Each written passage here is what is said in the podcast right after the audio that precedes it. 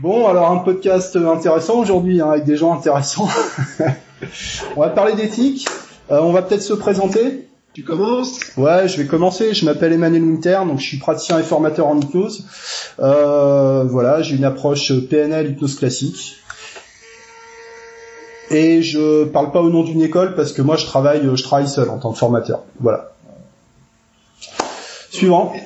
Euh, Jérémy Doyen, praticien et formateur euh, également. Je suis sur Orléans. Une approche plutôt euh, terre à terre et on va dire directe de l'hypnose, sans faire forcément de l'hypnose directe, mais ça c'est encore autre chose. Mais ouais, on va dire une approche plutôt euh, pratico-pratique de l'hypnose. Voilà pour moi. Ok, merci. Et moi, c'est donc euh, Grégory Quimbe. J'ai mon cabinet d'hypnose à Mantes-la-Jolie. Et je suis aussi instructeur euh, sur l'hypnose helmanienne, sur la méthode Omni en France, un peu en Suisse aussi. Et c'est plutôt une méthode euh, avec une approche directe Hum. aussi. Ouais, très euh, direct, suggestion directe, quoi. Ouais, les suggestions directes, euh, pas de chichi, on va à l'essentiel. Ok. Aujourd'hui, on a décidé de parler d'éthique. Oui, C'est ça? Ouais, c'est toujours d'actualité? Euh, toujours, appro- toujours. Ok, donc une approche euh, descriptive par opposition à une approche qui serait euh, prescriptive, quoi. Voilà. Euh, on n'est pas, on n'est pas dans l'injonction, on n'est pas dans le jugement, mais euh, certainement on va tous apprendre quelque chose, quoi. Bah, c'est c'est l'échange de points de vue, hein, surtout. hein. Ouais, c'est ça. C'est ça qui va être intéressant. On peut peut-être commencer par euh, par donner euh, une définition de, de ce que serait l'éthique, Euh, et puis euh, Ouais. confronter nos définitions personnelles, puis euh, puis voir ce qu'on voir ce qui ce qui vient avec ça. Ça vous va? Ça va. Alors, je vous Ça propose euh, la définition Wikipédia pour commencer. Euh, science de la morale, ensemble des conceptions morales de quelqu'un, d'un milieu, qui concerne la morale, euh, qui intègre des critères moraux dans son fonctionnement. Voilà. C'est Ah. très, c'est très Je vague. pense hein. que bah c'est très vague et en même temps, je- tu vois, j'allais dire l'inverse. J'allais dire c'est plutôt bien résumé, quoi. Ouais. C'est plutôt bien résumé.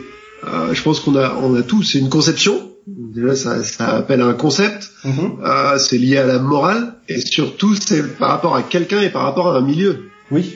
Une Je question de, une question de contexte alors.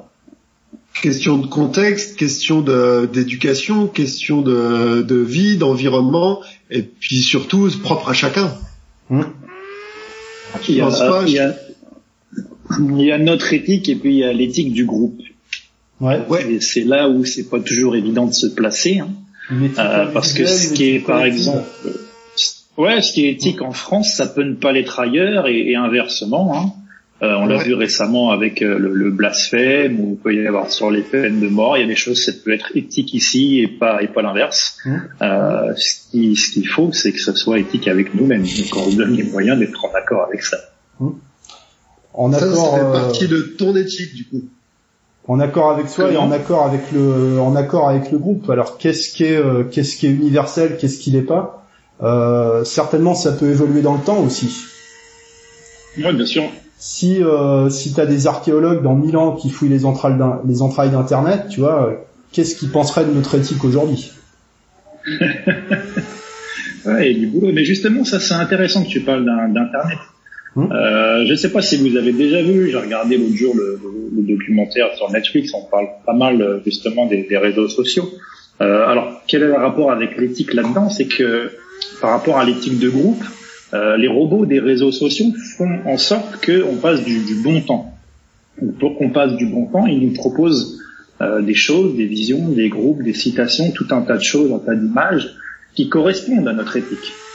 Et où du coup on s'enferme entre guillemets encore plus dedans, Hum. et les éthiques sont euh, deviennent carrément des idéologies avec des extrêmes encore plus forts. Euh, et puis on le voit ben, encore récemment avec euh, l'élection des, des États-Unis, mais même au niveau mondial, dans, tous les domaines, les avis sont de plus en plus tranchés.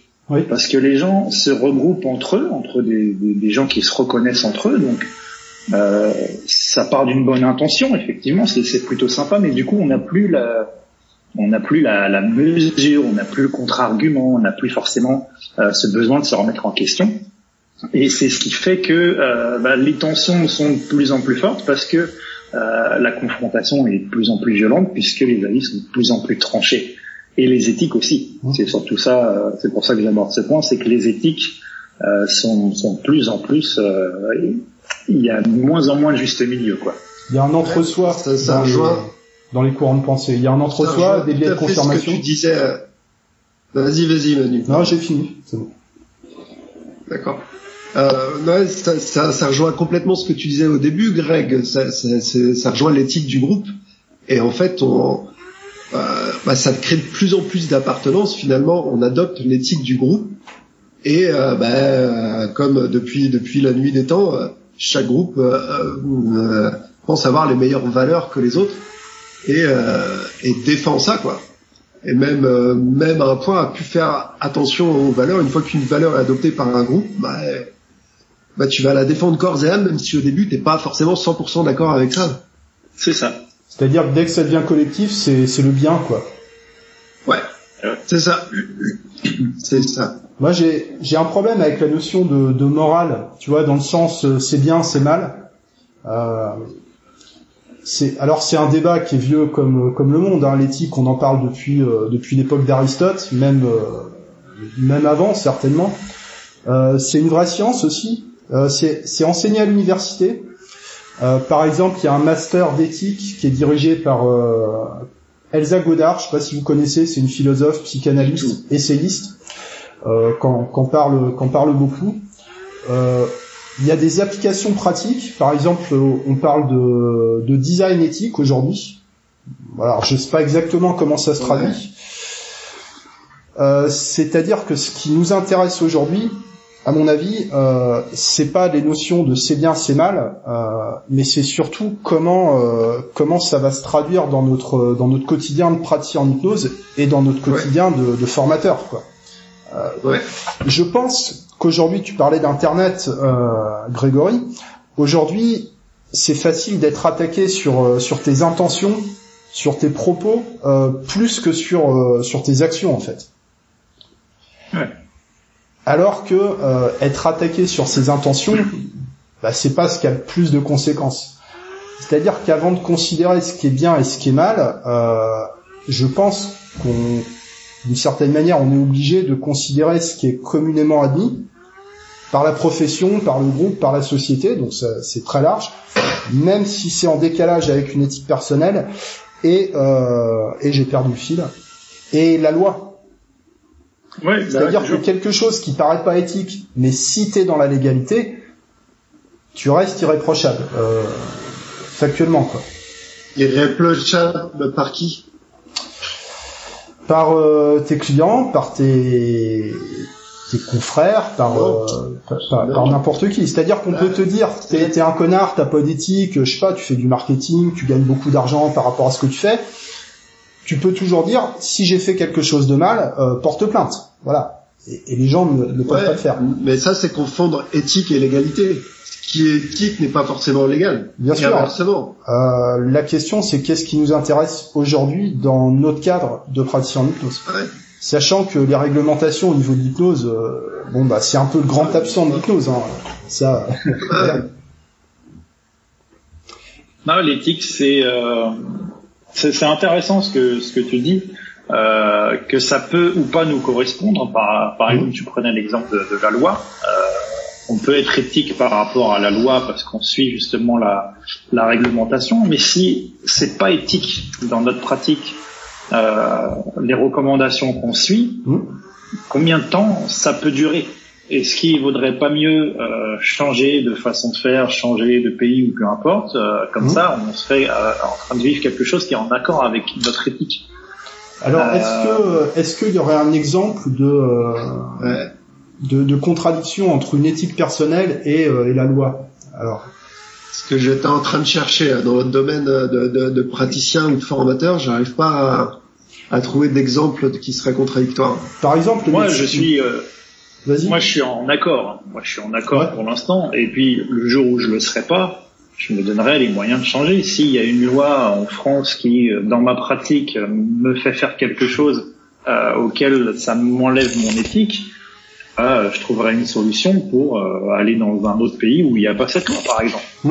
Euh, tu vois, par exemple, euh, changer par exemple, de- au changer de Canada, métier. je sais qu'au Québec, les régressions sont très très euh, réglementées. Euh, bon, bah, je vais pas m'installer là-bas parce que c'est pas en accord avec mon éthique. Et puis si ça devient pareil un jour en France, soit je changerai de boulot, soit je changerai de pays, mais euh, je pourrais pas passer mon temps à faire quelque chose qui me convient pas ou passer mon temps à râler et à me plaindre. Euh, non, je me donnerais juste les, les moyens de, de changer. Et je pense que c'est important euh, d'être en accord avec sa propre éthique déjà. Mhm. C'est la, la principale des choses pour être en accord avec soi-même et encore plus quand on est thérapeute. Euh, faut quand même mettre droit dans ses bottes. Quoi. J'ai- je, je rebondis sur ce que tu dis, c'est-à-dire que c'est des choses qu'on entend dans les discussions entre, entre hypnotiseurs, enfin dans d'autres domaines, mais on se concentre sur l'hypnose. Euh, c'est un peu l'idée que chacun agit en fonction de sa conscience. Mm. Et en même temps, la conscience, c'est quelque chose qui, qui s'éduque. C'est-à-dire qu'on peut Bien pas, en étant réaliste, on peut pas se baser uniquement sur une éthique qui sera individuelle ou intuitive. Euh, et pourtant, notre éthique, notre morale, elle est souvent intuitive. hein. Elle s'est forgée comme, comme notre caractère, comme nos convictions, comme tout ça. Et, après, je pense qu'on va aussi, euh, on, va vite se rapprocher des, des, des, personnes, on, regarde sur l'hypnose, donc plus des praticiens et des écoles qui ont une éthique qui se rapproche de, de, de nos convictions. Alors, Plutôt dans ce sens-là que ça se fait. Il y a certainement des, des différences d'éthique entre diverses écoles ou courants d'hypnose.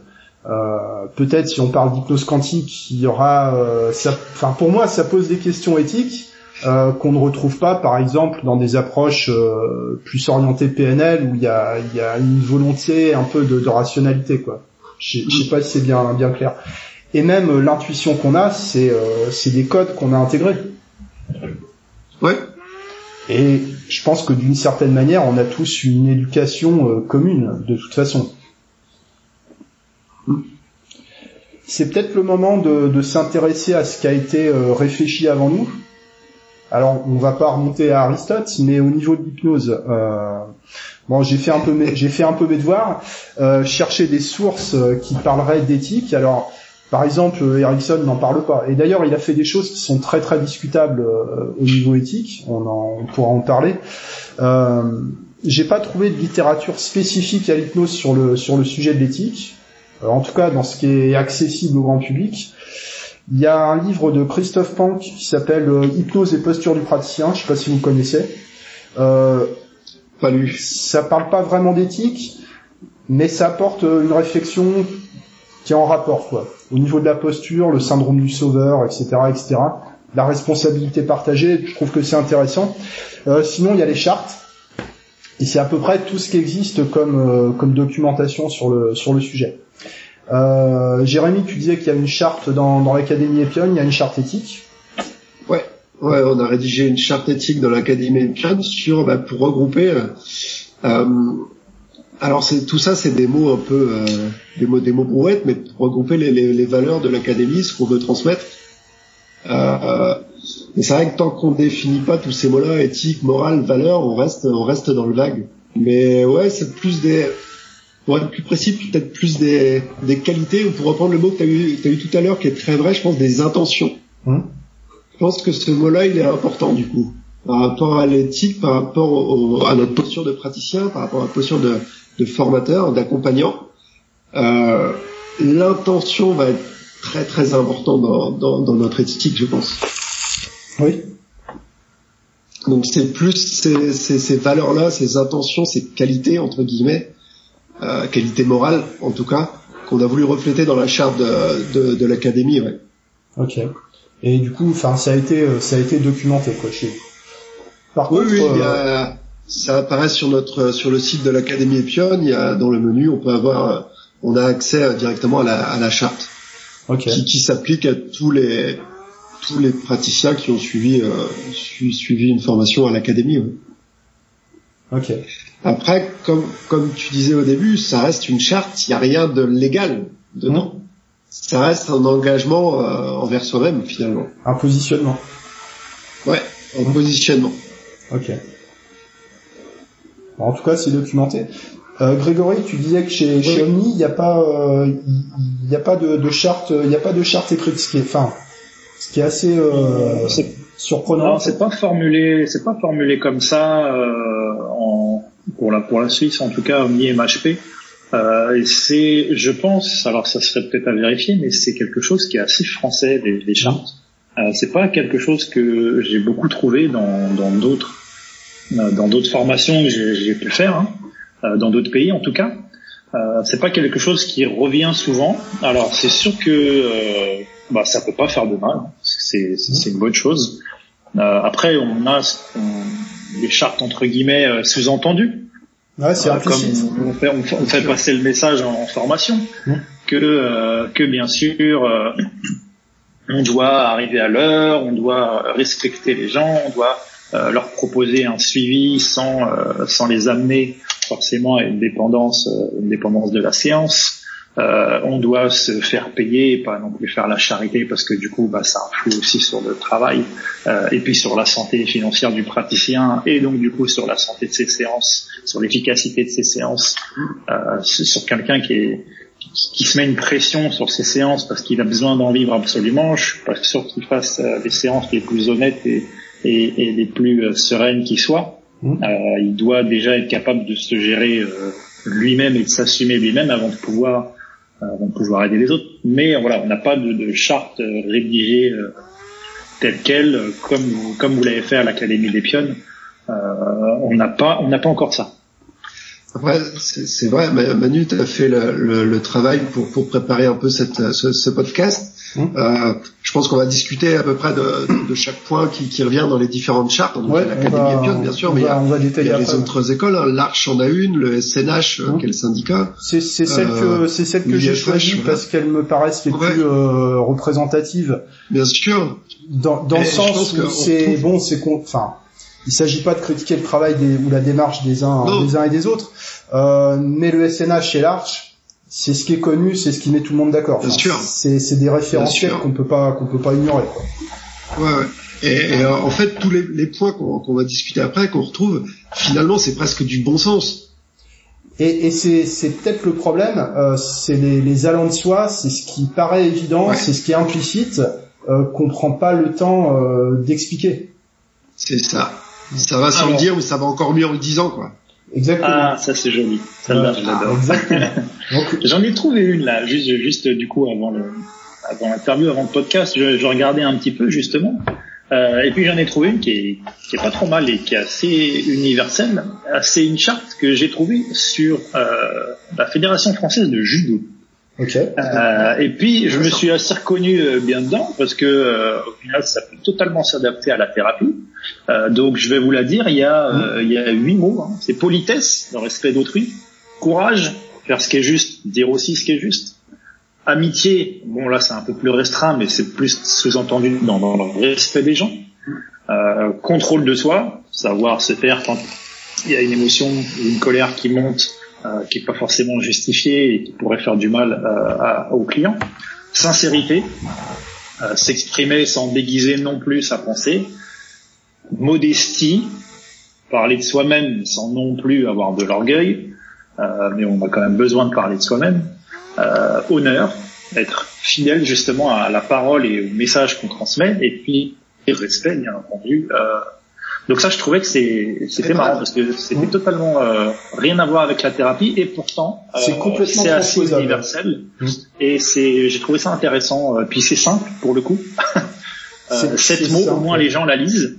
Que pour les autres chartes, je suis pas sûr que les gens la lisent, Ouais. euh, même s'ils doivent la signer. Et puis euh, j'ai trouvé ça cool. Donc, je voulais Ouais, vous partager. Oui, et On mettra les euh, liens à, à Manu, on mettra les liens, c'est ça, des on, différentes mettra, chartes. on mettra euh, tous les liens après. Ouais, je m'occuperai de l'édition. Bon, après, Ouais. Après le café. Hein. Euh, alors après, dans, dans, dans le judo, dans les arts martiaux japonais, il y a une, il y a une étiquette euh, culturelle. Euh, j'ai fait du judo, j'ai fait du karaté. Effectivement, c'est, enfin, c'est carré à ce niveau-là. Et en même temps, si on doit signaler ces choses-là, c'est que c'est pas forcément évident. Tu sais, écouté une conférence, euh, enfin vous savez, écouté une conférence l'autre jour, je sais plus qui, qui parlait, euh, qui, disait qu'on idéalisait par exemple les, Grecs, euh, la Grèce antique, en disant que c'était tous des sages parce que sur tous les monuments, sur toutes les statues, il y avait des des suggestions, voilà, un peu d'honneur, de, de, probité, de, choses comme ça. Et l'analyse du conférencier, c'était que si tu as besoin de, rappeler aux gens ce genre de choses, c'est que c'est pas c'est que c'est pas acquis quoi. Donc il y a peut-être une nécessité, ces chartes sont peut-être nécessaires. Oui, bien sûr, ça fait pas de mal de, de, de le répéter mmh. et, euh, et, puis de que les gens se reconnaissent aussi dedans. Puis comme euh, comme Jérémy et comme De Gaulle le disait, hein, si ça va sans dire, ça va mieux en le disant. Mmh. Et il y a, peut-être quelque chose qu'on peut comparer entre le, judo et l'hypnose, euh, c'est que certainement euh, dans les clubs de judo japonais, euh, ils n'ont pas besoin d'afficher ce genre de, de liste. Euh, mais quand ça a été importé en Occident, c'est pas, enfin c'est récent, hein, c'est moins d'un siècle quoi. Euh, bah, c'était considéré comme un sport violent, en plus un truc de sauvage, euh, tu vois, un peu asiatique, un peu, hein, tu vois, un peu un peu primitif. Euh, et comme l'hypnose, euh, je, pense qu'à un moment il a fallu euh, c'est-à-dire qu'il y a encore 4 ou 5 ans, euh, la plupart des hypnoses sur leur site, ils mettaient en gros, euh, j'ai signé la charte de déontologie, euh, tu vois, ça faisait bien, parce qu'il y avait un peu une hypnophobie, tu vois, pour, parler un peu dans les, termes à la main. Ouais, bien sûr. c'est peut-être moins évident aujourd'hui. est-ce que est-ce qu'on détaille les chartes SNH Arch? Pour avoir une base? Enfin, une synthèse. Je pense hein. qu'on peut prendre ouais, synthèse. On les, points que tu as, relevés, ouais, c'est très bien. Puis je on vais, discuter par rapport les... à notre pratique. Euh. Si vous êtes d'accord, je vais les énumérer et ensuite, euh, ensuite on les reprendra, on les reprendra un par un, quoi. Ouais. Alors, donc c'est une synthèse, hein, euh, vraiment de deux, deux chartes qui, qui sont bah, les premières qui viennent sur Google et d'organismes qui sont mmh. connus, reconnus, même si bon, après le, c'est pas trop, on sait pas trop ce qui, ce qui se passe derrière. On sait pas qui les a écrits, on connaît pas le processus d'élaboration de ces chartes, mais ça a le mérite d'exister. Euh, le premier point qui revient, c'est assurer la sécurité du client. Ensuite, être qualifié, compétent par rapport à la demande du client. Euh, ne pas utiliser l'hypnose dans un but ludique, ça c'est le SNH. Euh, ne pas encourager, ne pas soutenir des pratiques douteuses. Euh, respecter le secret professionnel, respect des droits et des libertés du client, euh, ne pas exercer de pression morale, euh, ne pas faire d'endoctrinement, ne pas avoir une attitude de séduction, ne pas faire d'attouchement, reconnaître ses limites et rester dans son cadre de compétences, ne pas exercer sous un pseudonyme, le praticien doit être indépendant par rapport à des pressions extérieures, Considérer avant tout les intérêts du client, donc ça on aurait peut-être pu le mettre en premier. Non discrimination, non jugement, respect des croyances et des valeurs euh, du client. Euh, clause de conscience, euh, c'est-à-dire savoir décliner une demande, savoir interrompre le suivi quand c'est nécessaire, peut-être orienté aussi. ne pas accompagner des mineurs sans l'accord des parents, être transparent sur le montant des honoraires, ne pas faire de publicité mensongère, participer à maintenir la bonne réputation de la profession. Euh, ensuite, ça c'est spécifique à l'Arche, euh, les hypnologues se doivent assistance et soutien et ne pas faire de concurrence déloyale. Euh, j'ajoute un, un, item qui était euh, présent dans une charte de syndicat, je sais plus exactement laquelle, euh, ou peut-être que ça a été retiré parce que je l'ai pas retrouvé. C'était que les hypnos doivent euh, se soumettre au jugement de leur père. Voilà. Ouais, soumission, jugement, donc voilà, c'est ça rejoint les idées un peu de, de bien, de bien ou de mal. Alors, est-ce que ça vous paraît logique, cohérent, réaliste? Dans les grandes lignes, dans les grandes lignes, oui. Après, euh, il y, en a. Il y en a, quelques-unes qui, qui travaillent, quoi, qui, qui ah bah là, il va falloir, euh, il va falloir y aller en mode PNL. Hein, c'est, il va falloir, il va falloir chercher la précision, quoi. Euh, on est là pour ça. Je hein. pense que la sécurité du client, là, euh, effectivement, bon, ça rejoint un peu la loi.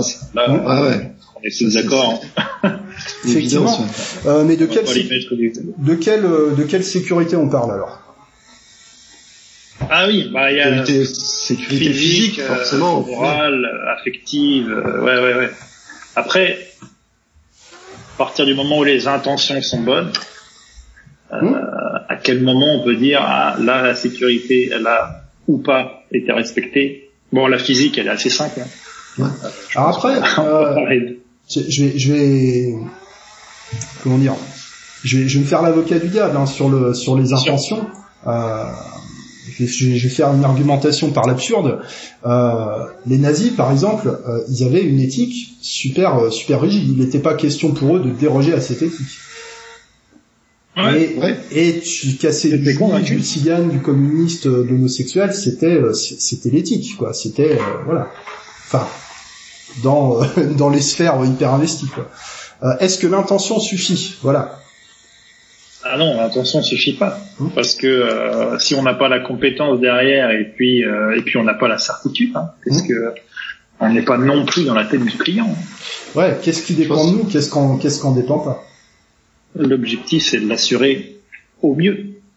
Je, je pense que la, la, la, phrase là, assurer la sécurité du client, c'est quand même euh, très orienté euh, niveau physique forcément et euh, la sécurité physique par rapport à euh,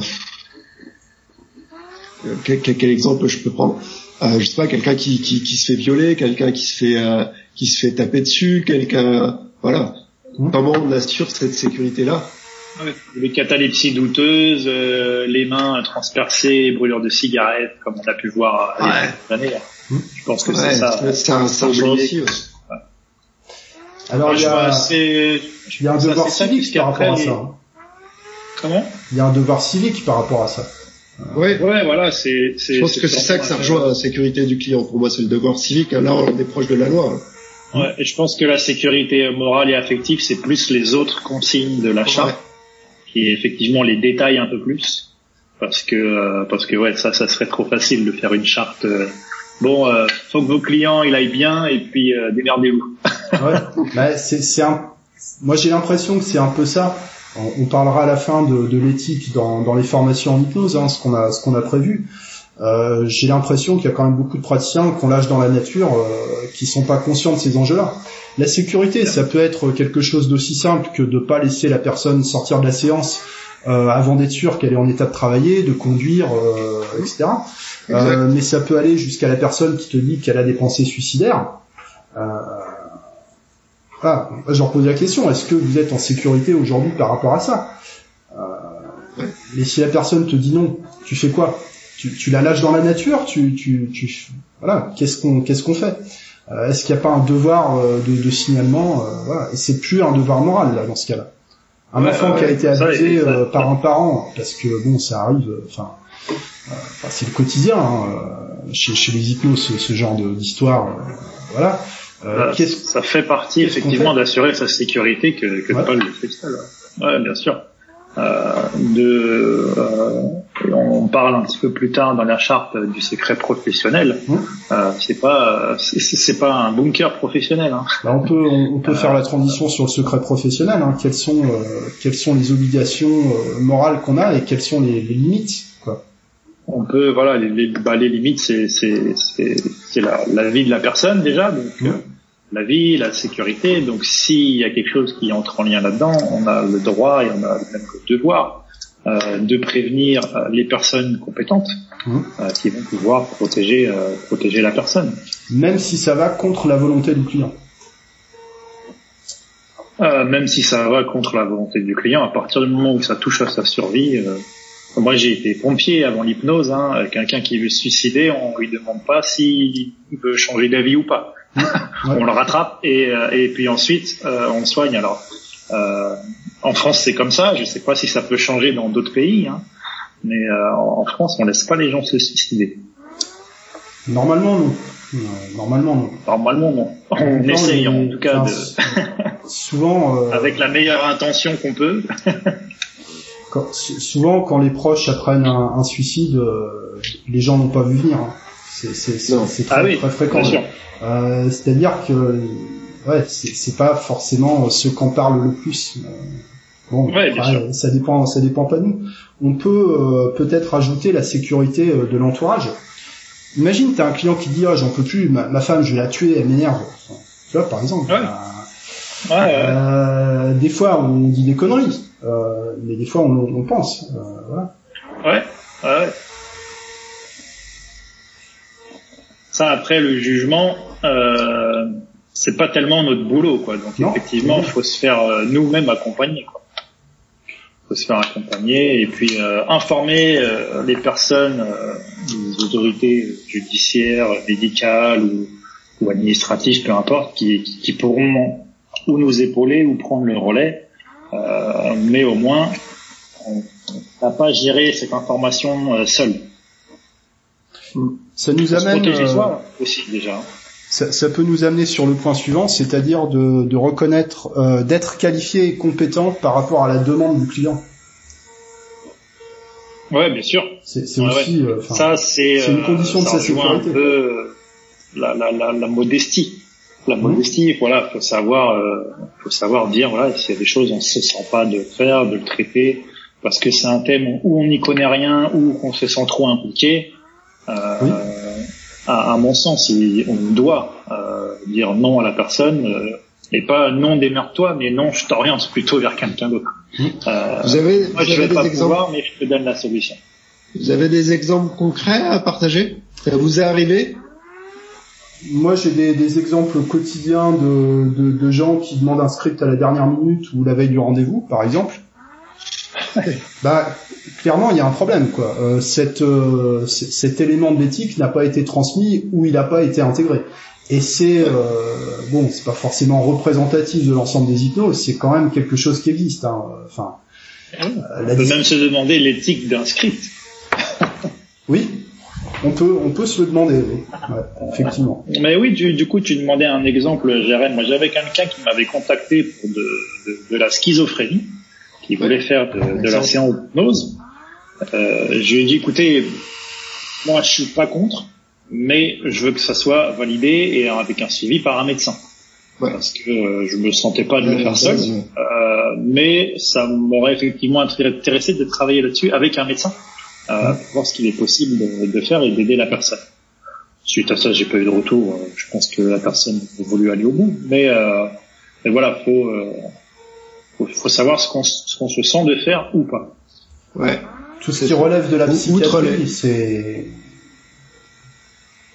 c'est pas forcément une contre-indication, mais on, on, dépasse vite les limites de nos compétences avec ça. Ouais, bien sûr. Bien sûr. Ouais.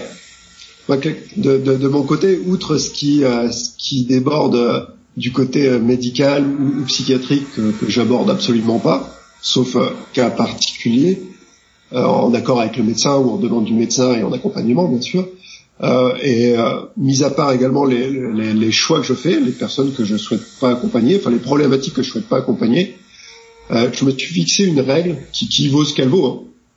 C'est que à partir de trois trois séances, je n'ai pas réussi à pas, pas où je, mais où ensemble avec le partenaire, on n'a pas réussi à avancer sur sa problématique, je passe la main parce que je considère que j'ai pas trouvé l'accroche, que j'ai pas les bons leviers et que bah, peut-être je suis pas la bonne personne pour l'accompagner, tout simplement. Je, le, je, fais, euh, je, le fais aussi. Ouais, je le fais aussi. Et euh, j'ai entendu parfois, euh, ouais, des, des, des gens, euh, tu vois, enfin des, des, praticiens, praticiennes, hein, dire bon bah voilà, ça fait cinq séances, parfois dix séances que la personne vient et il n'y a toujours pas d'avancée. Bon bah il y a un moment où bon, c'est tu, tu fais pas 10 séances pour rien, quoi. C'est ça. Ouais, parce qu'en plus tu crées une dépendance et puis euh, et puis les clients ils se culpabilisent de plus en plus parce qu'ils voient que ça avance pas, ils se hmm. mettent en difficulté parfois financièrement. Euh, donc moi j'ai un peu, tu vois, sans se le dire, on a un peu la même règle avec Jérém. Euh, donc moi comme je dis toujours, ça ça en choque pas mal, mais j'aime bien aussi. euh, mais euh, mon éthique à moi, c'est de faire toujours le maximum pour la personne pour qu'en une séance ce soit réglé. Ouais. Euh, effectivement, c'est pas toujours le cas, même si ça arrive assez souvent. Euh, je peux pas le garantir. Et si je vois que vraiment en deux trois séances, il y a vraiment eu zéro changement, bah effectivement. Euh, alors je dis pas à la personne, euh, vous n'êtes pas hypnotisable comme beaucoup leur ah, dit. vous n'êtes pas hypnotisable, vous êtes réceptif, c'est de votre faute, vous résistez, machin. Non, non, non. j'oriente euh, la personne. Bon, ça, mais si ça m'est arrivé une fois, euh, mais voilà, j'oriente la, la, personne avec quelqu'un d'autre. Mais euh, mais voilà, je vais pas lui rajouter parce que ça, malheureusement, il y en a beaucoup qui viennent voir et qui me disent voilà j'ai fait 5, 10 séances et apparemment euh, je suis pas réceptive euh, ou je résiste. Voilà, ça, ça serait mal. C'est super important, c'est le, le discours qu'on utilise pour pour réorienter la personne. Ouais, ouais, c'est Très important. important. Ça peut faire partie de, de l'éthique euh, collective, hein, de Oui. bah déjà de pas faire de suggestions négatives, genre vous êtes pas hypnotisable, vous êtes résistant, etc. C'est Enfin, horrible. Combien il y en a qui viennent avec ça, c'est un truc de fou. On a tous récupéré des gens qui venaient d'autres hypnos avant nous, euh, qui ont fait des séances pour rien, euh, qui qui se sont fait coller des étiquettes de partout, euh, ouais. Ouais. De de pas s'acharner sur un client par euh, par ego en fait. C'est ça. Et même qui viennent pas que d'hypno. Hein. Moi, j'ai beaucoup de gens qui viennent de professionnels reconnus, hein, de, de psy et tout, et puis qui viennent me voir et puis qui me disent bah je suis dépendant à tout. Je dis bah ouais bah moi aussi. Hein. Qui, qui aime bien se faire larguer J'en connais pas. Mhm. Euh, mais du coup voilà, je leur ai dit mais quelle solution du coup vous avez? Bah je sais pas. Mais voilà, je suis dépendant affectif. Bon bah ok, on va travailler dessus, mais euh, euh, on- effectivement ces étiquettes là. Euh, par des gens qui sont formés, là, c'est quand même beaucoup plus regrettable. Ouais. C'est euh, ça fait des dégâts. Jordan Peterson, je sais pas si ça vous parle, psychologue canadien, auteur, conférencier, motivateur, quoi, euh, entre autres, euh, écrivain, bon, enfin bref. Euh, et lui, il parle dans, dans un de ses cours euh, justement des du diagnostic. D'accord? Bon, lui, il est psychologue, euh, psychanalyste, donc euh, il, est habilité à ça. Et euh, il dit que malgré euh, que ce soit euh, dénigré aujourd'hui de coller des étiquettes aux gens, ça peut être aidant pour les personnes euh, dans le sens où ça, bah, ça inscrit leur situation dans une certaine normalité, d'accord? Et pour des cas comme, euh, tu vois, si tu, euh, tu poses le diagnostic euh, dépression par exemple, bah, bah, bah, t'as plus besoin de justification pour ça. Après, tu vois, la, personne ne cherche plus la raison, euh, elle s'oriente vers autre chose. C'est une parenthèse, mais certainement c'est pas de notre ressort à nous, praticiens en hypnose, de mettre des interprétations et des diagnostics, euh, de dire aux gens qui ils sont, quoi. Ah non, ah non, non, non. Surtout Ah non, surtout pas. Et c'est peut-être pas, pas notre rôle a- non plus d'aller à l'encontre des diagnostics qui ont été posés.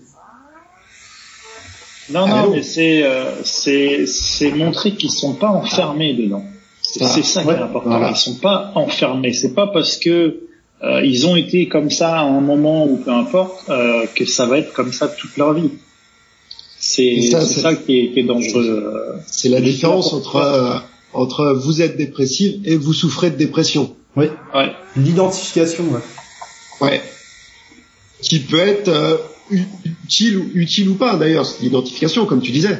Mais euh, voilà, ce qu'on dit toujours, l'hypnose est utilisationnelle, donc à, à nous de jouer avec ça après, à, à construire ou à défaire une croyance utile ou, ou pas. Je, je pense que c'est intéressant de- d'enlever temporairement l'étiquette euh, le temps de la séance. Moi, parfois, des fois, je leur, j'ai un, j'ai un bloc de post-it en séance et quand euh, des fois t'as des gens, j'ai envie un peu de les, les, les faire chier, tu vois. ils disent, euh, tu sais, ça commence à, bah, dans ma famille, on est tous gros, tu vois. J'écris sur le post-it euh, famille de gros, puis je le colle sur l'épaule de la personne. Je dis voilà, Ah, vous êtes collé l'étiquette où je suis phobique machin et j'écris phobique et, et je le colle sur l'épaule. Puis après je lui dis voilà, cette étiquette-là, vous pouvez l'enlever euh, au temps de la séance. Tu, tu vois le, le truc? Ouais, c'est bien. Euh, Parce que si tu pars sur l'étiquette que la personne euh, se pose ou qu'on lui a posée, euh, les gens se comportent comme on les considère. Ouais. Bien sûr. Bien sûr. Bien sûr. Est-ce que euh, par rapport à la compétence, la qualification, on a fait le, le tour Ah, Ça poserait la question du niveau minimum de formation, mais là, euh, je, je sais pas ce qu'on peut en dire. Ça c'est ouais, ça, ça veut tout et rien dire. Quoi. Ouais, ça veut tout et rien Ça dire. veut tout et De toute façon- rien dire. Un hypnocompétent, c'est quelqu'un qui s'est formé avec moi. C'est tout. Ok. Euh, je ne reconnais pas les autres écoles, euh, et donc il faut un certain nombre d'heures chez moi, et puis les autres ne sont pas valides. Alors est-ce que, peu ça, ça le- ce que veut dire ces chartes. hein. est-ce que la formation que tu nous as fait sur euh, l'induction Hellman et l'Ultra 8, ça, ça suffit ou pas? Comment? Est-ce que la formation que tu nous as fait sur l'induction Hellman et l'Ultra 8, ça suffit pour euh, pour être compétent? Ah ouais, non, ça, Non. ça je suis pas d'accord parce que t'as pas payé assez cher. Merde. ok, je suis bon, je suis incompétent. Ah mais ouais, ce, ce Voilà, niveau minimum de, de formation, c'est enfin ouais, on n'est pas réglementé, euh, bonne ou mauvaise chose, c'est un autre débat, hein. mmh. mais euh, enfin, je, je vois pas ce qui valide euh, concrètement le niveau minimum de formation. Parce qu'il y a d'excellents hypnos qui ont suivi aucune formation, qui sont purement autodidactes mmh. et qui sont très bons. Et c'est pas ton niveau de formation qui, qui, qui fait, qui fait un, un, thérapeute ou un accompagnant. C'est une vraie question. Et à l'inverse, hein. Moi, j'ai formé, j'ai eu des gens en formation qui avaient un maître praticien d'hypnose érectionienne en ligne. Ouais. Qui n'avaient jamais fait une seule hypnose de leur vie. Et ils avaient un maître praticien, ils oui. fait une seule vraie hypnose. Euh, alors heureusement, du coup, bah, c'était vraiment quelqu'un de bien. Euh, euh, donc on, on l'a formé. Euh, mais voilà, il, il, aurait pu, euh, il aurait pu euh, ouvrir sans problème avec ça, même avec rien. Euh, même avec rien. mais est-ce que voilà, est-ce que la charte, là, là, la charte pour moi, ça, c'est une phrase, c'est de l'encre qui a coulé pour rien, quoi, parce qu'elle veut rien dire. En fait. Je préfère parler de compétences que de formation. Ouais, voilà, faire au moins au moins lire un livre, quoi. Pour remettre les choses dans leur. Euh, après, légalement, ils ont le droit. Donc... Euh. Oui. Au, au, niveau du contexte, ces chartes, enfin, ça a été affiché hein, par le, parce que l'Arche a créé un syndicat d'hypno aussi. Euh, et le SNH en a parlé, et puis enfin il y en a d'autres aussi hein, qui sont un peu euh, un peu moins un peu moins visibles. Ouais. leur volonté affichée, c'est de c'est de normer la pratique de l'hypnose, quoi. Enfin après qu'on veuille ou qu'on veuille pas. Ouais. Donc l'intérêt de ces chartes, c'est d'apporter aussi une c'est de rassembler quoi finalement. Est-ce que c'est bien, est-ce que c'est pas bien Ça, c'est autre chose. Je pense qu'on ne devrait pas forcément faire d'hypnose sans aucune formation pour ma part. En tout cas, euh, qui, qui, qui, une formation présentielle me paraît indispensable déjà. Comment? Une formation présentielle pour moi c'est indispensable.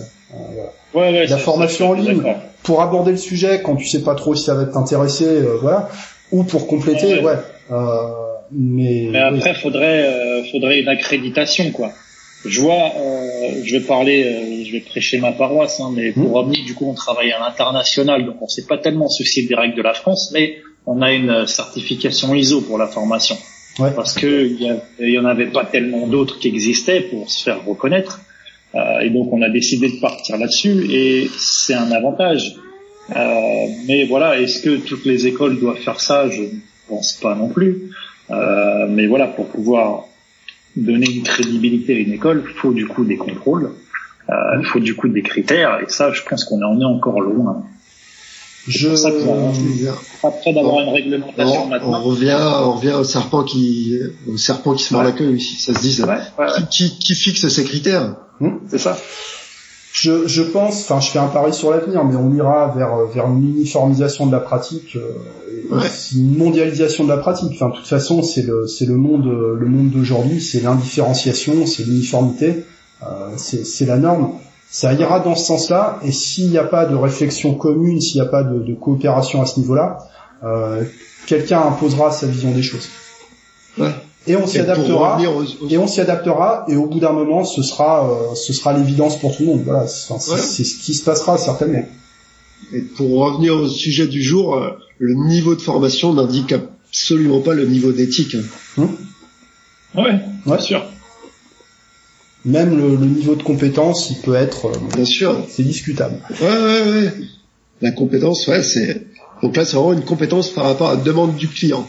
Ça c'est ouais peut-être qu'on peut éduquer les gens, euh, enfin les praticiens, à se, à s'interroger sur leurs compétences. Voilà. Ouais. Euh, peut-être qu'on a un peu trop vendu l'hypnose comme euh, comme un truc un peu magique. Euh, ce qui se retrouve dans les formations où les gens sont hyper suggestibles et qui sont dans une démarche souvent de reconversion, d'apprentissage, de changement de vie, euh, où ils sont prêts à lâcher des trucs. donc voilà, et ils ouais. s'imaginent que c'est comme ça pour la personne du quotidien à l'extérieur du centre de formation. c'est c'est pas le cas. Euh, je pense qu'il faudra éduquer les gens à, à, arrêter de négocier avec la réalité, quoi. Enfin bon. On, il faut bien faire appel à la responsabilité euh, personnelle. Hein. Ouais, ça je suis d'accord. Il y en a beaucoup qui certaines méthodes et je suis pas forcément d'accord qui déresponsabilisent les gens euh, à travers une force suprême qui euh, te décrirait euh, si tu dois changer ou pas. On rejoint un peu l'hypnose quantique ou pas. Hein.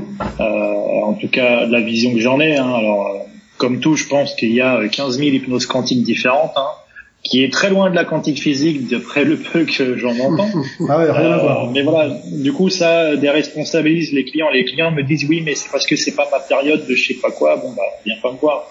Euh, Parce que du coup, euh, voilà, s'il y a une surpuissance qui te dit qui tu dois être ou ce que tu dois faire, euh, bon bah va lui parler directement. Mais moi, j'ai pas le langage pour lui parler et pour modifier les choses. Et ça c'est dommage parce que il y a des gens que ça peut aider et, euh, et dans ce cas-là, c'est très bien. On, se rapproche du coup un peu de la, de la religion pour moi. Hein. Euh, il y a des gens que ça aide et c'est cool, mais il y a des gens, euh, il y a des gens que ça enferme. Il y a des gens que ça enferme parce qu'ils se déresponsabilisent et ils attendent que les, les jours passent. Euh, ils attendent des jours meilleurs, mais voilà, ils attendent quoi. Et ils sont pas acteurs. Et enfin, tu vois, moi je suis, je suis réservé par rapport à, à, tout ce qui est lié au spirituel, etc. Parce, enfin, dans le cadre de l'hypnose parce que on est, euh, enfin, la base c'est un dogme, c'est une croyance quoi. On n'est plus, euh, on n'est plus dans la méthode. On part d'un présupposé qu'on t'impose. Est-ce que, est-ce que c'est sain quoi? Pour une personne en état de vulnérabilité, je pense que vous en avez eu aussi euh, des, gens qui disent voilà qui sont passés un peu chez tous les gourous New Age du, canton là qui disent bah voilà moi et c'est pas c'est pas une caricature hein, moi je l'ai entendu en, en vrai voilà j'ai j'ai j'ai travaillé avec un énergéticien, j'ai suivi les, tu sais comme on, plaisantait l'autre jour, j'ai suivi les, les, enseignements de Deepak Chopra euh, sur YouTube, quoi. C'est un peu ça. Et avant, j'étais euh, dans une vie antérieure, j'étais une prêtresse d'Osiris, tu vois. Euh, bon, euh, est-ce que vraiment c'est aidant, quoi? Du coup, tu factures trois séances s'il y a trois personnes en même temps. Ah bah, ouais, moi, moi en général, je, je, je, je je, je casse le truc quoi. Enfin, je, je dis non, moi je suis pas, ouais, je suis pas la bonne personne pour ça. Pour donner le contrôle à la personne. Ah ouais, donner son pouvoir. Euh, tu sais, nous on n'a pas le serment, on n'a pas le serment d'Hippocrate, nous, hein, on s'en fout quoi. Je veux dire, si euh, s'il y a quelqu'un, on le sent pas, on se sent pas capable de l'aider ou on n'aime pas sa gueule, on a le droit de dire non quoi. Voilà. Euh, je pense même qu'on a le devoir de dire non. Ça, ah, je pense qu'on a le devoir. Ça, ce qu'on est qualifié, ce qu'on est compétent par rapport à la demande du client. Mmh. Si nous on se sent pas, c'est pas une question d'avoir raison ou tort. C'est si on considère qu'on pourra pas aider le client pour une raison ou pour une autre, parce que et la raison ça peut être ça nous plaît pas, point. Ça nous plaît pas de l'accompagner, faut, faut bah, voilà, faut, ok, on n'accompagne pas. Comment tu veux aider quelqu'un euh, que, que, tu que tu sens pas de toute façon hein Ah ben tu peux pas. Hum De toute, toute façon, même si t'es quelqu'un qui, à la rigueur, même si t'es pas éthique, euh, si tu veux euh, survivre entre guillemets, tu, tu dois ne pas la prendre parce que si tu la prends et que tu le sens pas, elle va pas être contente. Si elle est pas contente, elle va pas te mettre un bon avis. Si t'as pas un bon avis, toi tu vas pas être content et donc ça ça va faire du bien à personne. Ouais. Donc que tu sois éthique ou pas, que tu sois éthique avec ta tête ou éthique avec ton portefeuille, euh, de toute façon, ne prends pas une personne que tu te sens pas capable ou que tu n'as pas envie ou déjà tu sens qu'il y a un truc. Euh, mmh. Mais voilà, la, la, la, la, laisse pas dans sa merde, réoriente-la vers quelqu'un d'autre. Ça, c'est plus constructif. Ah, il y a des gens qui arrivent à activer le, le connard en nous, hein. voilà. Ouais, ben, on, on l'a tous. Hein. Ouais, Enfin, comme nous, on est capable d'activer le connard chez, chez quelqu'un d'autre, hein, d'ailleurs. Ouais. Euh, voilà, c'est le, le, connard intérieur. Hein. Euh, Est-ce qu'on a fait le tour sur ce sur ce point-là travaille pas assez souvent avec celui-là. Ouais. Faudrait la... de l'enfant. Je pense qu'il faut il faut l'accueillir le, le, connard intérieur. Euh, Est-ce qu'on passe au point suivant euh, ouais, Alors point suivant, ne pas utiliser l'hypnose dans un but ludique, euh, spectacle ou hypnose de rue. Alors euh, bon, est-ce que euh, qu'est-ce que vous en pensez de ce point-là Ne pas pratiquer l'hypnose de spectacle. Enfin, je, je, suis à 12 millions de pourcents contre. C'est ridicule. Enfin, tu tu peux pas mettre ça quoi. Ça ça a aucun rapport en fait. Aucun. Ouais. Ça, aucun. déjà... ça, ça sous-entend que que c'est pas que, que l'hypnose ludique c'est pas éthique déjà. On et, peut s'interroger en tout cas. Faire... je sais que c'est Jean-Emmanuel Comte quand qui a, qui a, beaucoup insisté à une époque sur son blog euh, sur la bienveillance ouais. dans l'hypnose de rue, etc. Donc euh, bon, je pense que l'hypnose de spectacle euh, a sa propre éthique. Enfin, mais euh, bon. ouais, je pense qu'on est pas vraiment vois, concerné je, par vois, ça en fait. Je, je vois pas l'intérêt d'indiquer ne pas utiliser l'hypnose dans un but ludique. Enfin, c'est violent, quoi. Je trouve même ça super violent.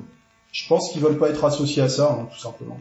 Puis c'est c'est le même outil, c'est c'est les mêmes techniques et je Ouais. pense qu'ils ont oublié une chose, hein, c'est que nos cabinets ils sont remplis à 80% grâce à Mesmer, hein, Ouais. soit d'accord ou pas. Hein. Euh, c'est lui qui fait notre pub gratuitement et il nous demande rien en plus. En plus, ouais. Euh, alors après, en plus, on on peut lui sur les visions, sur effectivement euh, des choses avec lesquelles on est d'accord ou pas, mais bon, de toute façon, ça se fait plus trop. Hein. On fait plus les catalepsies avec quelqu'un sur deux tréteaux ou euh, Non, des choses comme ça. ça- Mais voilà, ça Après, il y reste a de des l'hybride. dérives Il faut aussi, hein. expliquer aux gens que oui, c'est pareil et on utilise les mêmes outils, mais pour leur bien-être.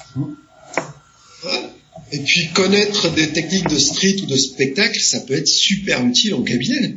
Ah, bien sûr. Rien que sur l'attitude, sur le positionnement, sur euh, sur ouais, ouais, je... Complètement, ouais. Et regarde, l'hypnose Elmanienne, c'était, enfin, au départ, c'était, euh, ouais, enfin, la base, c'est ça. Bah, la, la street est venue de là. Hein. Hellman euh, était à 12 ans euh, le plus jeune et le plus rapide hypnotiseur euh, du monde. Euh, et puis après, il a développé encore des techniques plus rapides. euh, et ce qui a beaucoup inspiré la, la street et tout, c'est c'est- c'est venu de là. Euh, et pour un client qui ne connaît pas l'hypnose, c'est ça être compétent en hypnose. C'est être capable de faire des instantanés, être capable de faire des des, des, des flashs, des phénomènes hypnotiques, parce qu'en plus, euh, et c'est un peu aussi la théorie d'Hellman, c'est un comment on appelle ça, un convinceur, un convainqueur. Enfin, ça, ah, Ça- ça, ouais. quand la, la personne se rend compte qu'elle est en hypnose, ça ne fait que renforcer l'état. Euh, euh, et donc lui faire constater des phénomènes comme elle a un peu pu voir en spectacle, c'est euh, ça ne fait, enfin, on est, au- à mon sens, on est obligé de le faire en séance. Sinon, euh, Oui, ce qui c'est se passe comme à chaque fois, les gens viennent me voir et me disent ah mais j'ai fait de l'hypnose avec un tel, mais je sais pas si j'étais en hypnose. Ouais. Bah ouais. Je suis d'accord avec toi sur le côté convinceur. J'irai pas jusqu'à dire que c'est indispensable, même si je l'utilise à 100% Ouais, du bien temps. sûr. Alors, il y a des gens qui sont pas sensibles au phénomène hypnotique. hein. Il y a- il y, a des gens qui sont clairement Ouais. réfractaires à ça à l'instant T ou avec telle personne. Bon. Et tu peux quand même faire ta séance. Mais après, il y a, il y a phénomène et phénomène. Hein. On va peut-être pas faire des, euh, des, des, des, catalepsies sur tout le corps avec les gens, etc. Mais enfin, je vois Ça peut être intéressant. euh, hein. pour l'induction euh, Hellmanienne. hein, en, ouais. en quelques secondes, on fait une catalepsie des paupières. Ça, ça à chaque fois pour tout le monde. Ouais, c'est un des premiers génial. Les gens, trucs. les gens sont fait Tu les vois Ouais. sourire, tu les vois, c'est génial. Ouais, ouais. C'est un processus d'apprentissage, hein, le, le phénomène hypnotique. Et puis, euh, l'esprit de jeu, il a son intérêt en hypnose. Euh, je sais que euh, moi qui passe euh, une heure à chaque séance à faire du questionnement, de l'écoute active, de la reformulation, bon, bah, à un moment, quand tu dis aux gens, bon, on va jouer un peu, euh, tu sais, là, t'es, t'es, t'es, dans une dimension qui est beaucoup moins dramatique, euh, c'est pas mal, quoi. Tu joues avec les mains collées, les mains collées, la catalepsie du bras, c'est cool, quoi. Voilà. C'est génial. Et puis, Ouais. ce qui est intéressant, ça, j'en avais parlé avec euh, Brice Lemaire, dont tu avais déjà parlé, euh, Manu, je pense, dans, dans tes podcasts qui fait le DU d'hypnose dentaire. Oui. Euh, Ah bah lui, il est orienté L- l'hypnose. L'hypnose euh, dure, induit des hein. phénomènes hypnotiques, mais tu peux rentrer en hypnose par les phénomènes hypnotiques aussi. Ça va dans les deux sens. Euh, et ça, c'est intéressant. Par la lévitation de la main, par exemple, euh, voilà, c'est. Ouais. ça, ouais. Ça, c'est effectivement euh, génial, quoi. Est-ce que est-ce que c'est pas euh, typiquement français ça? Le fait de vouloir séparer l'hypnose de, de scène, l'hypnose de rue, de, de- du cabinet? J'en sais rien du tout. Hein. Je sais pas quelle est la vision dans les autres pays de, de ça. C'est intéressant d'avoir des, euh, des retours là-dessus. Je pense que c'est- quelque chose qui est en train de disparaître, mais qui s'est venu, par exemple, avec des courants comme la, la sophrologie, euh, qu'on qu'on repris, entre autres, des principes de l'hypnose, mais en éliminant tous les termes liés à l'hypnose, ou comme la PNL, ils ont vraiment voulu euh, s'écarter de ça à cause de l'hypnophobie, quoi, tu vois. Euh, Ouais. Mais aujourd'hui, les gens, je- les gens sont à nouveau en demande de ce genre de choses, et les praticiens aussi, Ouais. d'ailleurs. Les praticiens envie Moi, je- et de s'éclater avec des phénomènes hypnotiques. Je, je fais pas mal dans mon cabinet parce que j'ai aussi été inspiré par, par ces méthodes d'autres pays. Euh, et encore, moi, j'y vais un peu plus doucement. Mais effectivement, le côté un peu spectaculaire, ça plaît aux gens. Mhm. Et encore une fois, je pense que Jérém, c'est c'est intéressant ce que tu dis. Parce que dans les autres pays, alors c'est pas encore une généralité, mais c'est quand même un constat que je fais, c'est pas une vérité absolue. Mais euh, par exemple en, en Suisse, à Zurich ou, euh, ou même aux États-Unis où c'est un peu plus un petit peu euh, chaud, euh, ils s'embêtent pas avec une induction, ils se font une instantanée et puis hop, c'est parti. Plus on Ouais. gagne du temps, mieux c'est. Les gens sont contents, sont convaincus, ils plongent direct et on enchaîne. Euh, T'as plus alors, de temps pour faire la séance, pour travailler. T'as plus de temps, ouais. Thérapeutique. Ouais, ouais, Et, ça. installe l'idée que tu es dans un cadre qui est hors norme en fait. Ouais, c'est ça. C'est-à-dire ça permet Et de donc, désactiver tout tous les ancrages du cabinet de- du psychiatre, euh, etc. Euh, enfin, C'est ça. t'es dans autre chose quoi. Ouais. Ça. C'est peut-être culturel aussi. Hein. C'est, je pense, culturel et encore une fois, il faut faire que, faut, faut, faut le faire si on se le sent de le faire. Il faut être en accord avec soi-même. Mais, euh, enfin, faut pas, euh, faut comprendre que c'est différentes pratiques et faut pas chercher à la bannir ou, ou se détacher de ça, alors que ça reste de l'hypnose. Ça utilise les mêmes mécanismes, le spectacle et tout, c'est la même chose. Bah, c'est ce que t'en fais, hein, la technique. Enfin, tu vois, c'est un peu, euh, tu vois, le, le couteau pour faire la cuisine ou pour euh, pour planter quelqu'un, quoi. C'est c'est un peu, Ouais, c'est ça. c'est un. C'est ça. c'est un peu ça. Il y a peut-être, euh, il y a peut-être une éducation à faire aussi à ce niveau-là, mais bon, ça concerne l'hypnose de spectacle, quoi. Ouais. Euh, mais ça nous emmène au point suivant, et je me rends compte que ces chartes, elles sont plutôt euh, bien. euh, Enfin, il y a, il y a une progression logique. Hein. Euh, c'est de ne pas soutenir ou encourager des pratiques douteuses. Qu'est-ce qu'on entend par pratique douteuse? Ouais, ça, faut le définir. Faut une charte pour ça. Ouais. qu'est-ce qui est douteux, qu'est-ce qui ne l'est pas Bon, euh, Ouais. Et si euh, cette pratique jugée douteuse est une croyance aidante pour la personne Est-ce que l'hypnose ericksonienne est une pratique douceuse ou est-ce que l'hypnose quantique est une pratique douteuse ou euh, enfin, Pour qui? Par rapport à quoi Ouais. ah ouais, c'est, c'est trop vague pour moi. C'est, c'est quelque chose qui veut rien que- dire, ça. Pratique douteuse. parce que je veux, je veux pas dire hein, mais euh, Bah, une pratique Erickson douteuse, avec son costume violet, euh, moi je trouve ça un peu douteux au départ sur un premier abord. Je, je pense que de toute façon, tout ce qui se ramène aux, aux questions éthiques, euh, c'est une question de, de bénéfice pour les uns et les autres, quoi. Euh, L'hypnose, Ouais, elle, elle pourrait être éthique à partir du moment où elle apporte quelque chose de bénéfique au client. Bien sûr. Et une pratique douteuse, ce serait une pratique euh, qui se révélerait nuisible, Qui a d'autres intérêts que celui du client. ouais, ou qui a d'autres intérêts que l'intérêt euh, déclaré, quoi. Ouais. Ouais, ouais. Par exemple, pour faire pour faire du pognon euh, en en ayant rien à foutre du client, quoi. Tandis que faire du pognon en en étant vraiment bénéfique pour le client, là t'es plus t'es plus dans l'éthique, je Ouais. sais pas? Ouais. Ça, on... Ouais, je j'ai je sais pas quoi en penser des, des pratiques douteuses, ouais, comment euh, Ouais, c'est, c'est, c'est, c'est trop vague. Je sais pas ce qu'ils ont mis là-dessus. Pratique illégale, bon ça c'est évident. ouais. Pratique douteuse. Ouais, faut voir par qui c'est défini. Quoi. Est-ce que, est-ce que l'hypnose de spectacle est une pratique douteuse? Certainement, euh, on trouve des personnes qui ont une manière douteuse de la pratiquer. Peut-être qu'on a des pratiques douteuses nous aussi, hein, mais ça, faut, Mhm. ça doit être quelqu'un qui doit nous le Bah, dire. euh, Apparemment, faut demander à celui qui a écrit la charte si on a le droit. Moi, moi, je, suis, je suis convaincu qu'il y a des gens qui, euh, qui, qui, qui pourraient euh, bondir en voyant que, euh, que j'ai décidé de faire un podcast sur l'éthique, quoi. Par exemple, euh, voilà. Donc c'est une question, c'est une question de point de vue. Hein. C'est une question. Ça, c'est douteux. Hein. Ouais, c'est douteux. Voilà. C'est douteux. Pourquoi, après. pourquoi sur l'éthique? Est-ce qu'il y a quelque chose à essayer de faire passer comme message? Euh, moi, moi, moi, je pense que tout le monde est légitime pour parler. Hein. C'est pas parce que nous on parle qu'on qu'on demande aux autres de se taire. Hein. Après, euh, Bah, surtout Ouais, avec. Internet maintenant, c'est facile, donc faut, bien sûr. faut dire ce qu'on a à dire. Le respect du secret professionnel? Ouais. Bon, on l'a abordé un peu, un peu, un peu tout à l'heure. On l'a Euh, abordé, donc on va peut-être, est, euh, euh, on va peut-être pas redire ce qui a été dit alors? Ouais, ouais, À moins que vous ayez des choses à ajouter, messieurs. Ouais, j'ai une question là-dessus. Est-ce qu'un de vous deux, j'ai pas la réponse, hein. Euh, est-ce qu'un de vous deux, si, c'est si légalement, en tant qu'hypno, on est soumis au secret professionnel?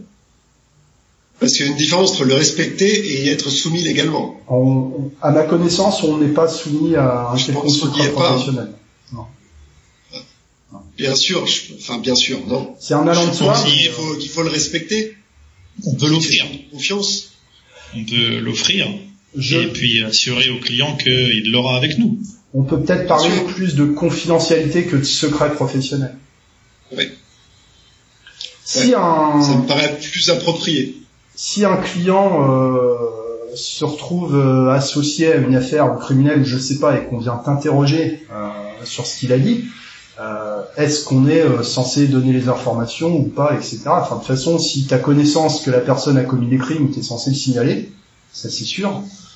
Pour le reste, euh, je crois que là c'est là c'est vraiment une question d'éthique individuelle, quoi. Ouais. moi je l'applique. Je sais que de toute façon il y a des gens, pas mal de gens qui me le demandent, hein, euh, parce que bah, j'ai des, des, avocats, des psys qui viennent me voir, même des médecins qui viennent me voir, et bon ils, ils me le rappellent. Bon, il y a bien le secret professionnel ici, hein, avant de parler, et puis bien sûr sans problème. Ouais, enfin, ça... chose, chose importante qu'il faut peut-être rappeler, c'est qu'en tant que praticien, euh, il faut faire attention à tout ce qu'on note. On n'a pas le droit d'avoir un fichier où on note des choses euh, sur sur nos, nos, clients. On peut pas noter nos, nos diagnostics, nos diagnostics entre guillemets, hein, ce qu'on pense du client. On peut pas faire de diagnostic, on peut pas noter tout ça. On peut pas noter ce qu'il nous a dit, on peut pas noter, on n'a pas le droit de noter ça. Ou alors il faut pas que ce soit nominatif. Ou il faut pas que ce soit nominatif. Exactement. Et ça c'est ça c'est encadré par la loi, donc faire très attention à ce qu'on effectivement à ce qu'on fait. Personnellement, je, prends, moi je prends pas de notes en séance parce que j'ai horreur de parler à quelqu'un qui est en train d'écrire. Enfin, ça me, ça me stresse. et, je, et je pense que c'est rassurant pour les gens aussi. Ça, ça, ça dépend, ça, ça peut être vu euh, si c'est en accord avec le client, si ça le dérange pas, si, si tout va bien. Hum. Voilà, j'ai des euh, à l'académie, bah, Geoffrey, tout ça que, que, que, vous connaissez, que vous avez hum. vu, eux prennent des notes tout le temps. Ils en, ils en discutent avec le client avant, ils préviennent, ils lui expliquent et absolument aucun souci, ça gêne absolument rien. Je pense que c'est une question de cadre et, et ouais, d'accord avec le client. Quoi. Moi, je prends des notes parce que je lui fais aussi pas mal de schémas. Mmh. Euh, puis je prends des notes euh, déjà parce que bah moi j'ai pas de, enfin je fais, je j'ai pas de script, donc je, je, je, note tout ce que j'ai besoin. Euh, pendant que le client me, parle, euh, enfin c'est bête, ne serait-ce que son prénom. Hein. Quand des fois je suis à fond dans mon truc, j'ai plus son prénom. Mmh. je me note son prénom dans un coin. Euh, et puis aussi, euh, au départ je ne faisais pas. Et pourquoi j'ai commencé à le faire Parce que quand des gens reviennent te voir 6, 8 mois après et que tu sais plus du tout ce que tu as fait, de quoi tu as parlé, est-ce qu'il a des enfants ou pas. Euh, bah, du coup, c'est moi je, je prends je prends des notes. Euh, puis voilà, je m'en sers comme Sinon, les, gens te font le, résumé des épisodes précédents. Hein, de toute façon. Comment ça va depuis la dernière fois, etc. Ouais, ouais, ouais, bien sûr, mais bon, j'ai pas envie de les replonger là-dedans parce que des fois c'est un autre thème, des fois c'est des choses qu'on a juste besoin de, de, savoir un peu perso, des fois on se rappelle plus. Mmh. On a eu beaucoup de gens, des fois ils nous, ils nous rappellent tellement quelqu'un d'autre que du coup on confond. on peut peut-être distinguer. Bon, après, moi, c'est vrai, je, je, prends des notes, plus des mots-clés que euh, des notes sur la personne. C'est plus des mots que lui utilise que je vais renoter. Euh, c'est plutôt ça. Ouais. C'était juste voilà pour faire une petite parenthèse. Ouais, sûr. C'est intéressant. c'est bon à savoir qu'on n'est pas censé euh, monter des dossiers sur les clients. En fait. Prendre euh, des notes de mémorisation, c'est une chose, mais. Euh, ouais, c'est ça. Ah ouais, non, on n'est pas des dossiers médicaux. de toute façon, après, faut mettre des sécurités qui nous coûteraient beaucoup trop cher. Et même, t'as pas le droit. Légalement, t'as pas le droit. Ouais, ouais, ouais, ouais. Et forcément, en tant que formateur, on est, on est amené en formation à donner des exemples vécus. Quoi. Donc on parle, on parle de ce que nos clients nous disent en séance, euh, mais sans les nommer, bien sûr. Jamais, jamais de nom. Jamais de nom. Le monde est petit, hein. Voilà, oui. ouais. Na na na na na. Pardon.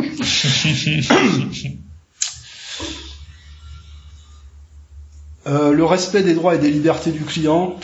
Ouais, ça, ça, ah non, moi ça, je, je lui laisse pas ses droits. Ouais, je lui laisse pas ses droits non plus. Ouais. Alors qu'est-ce que ça veut dire de, de, de, la loi Ça c'est la phrase cucu là, hein, pour le coup. Ouais. Alors en même temps, c'est, c'est toujours intéressant de le rappeler au client. Euh, moi, je vous donne pas d'ordre. Euh, enfin, euh, voilà, on, on, va là où vous êtes prêt à aller.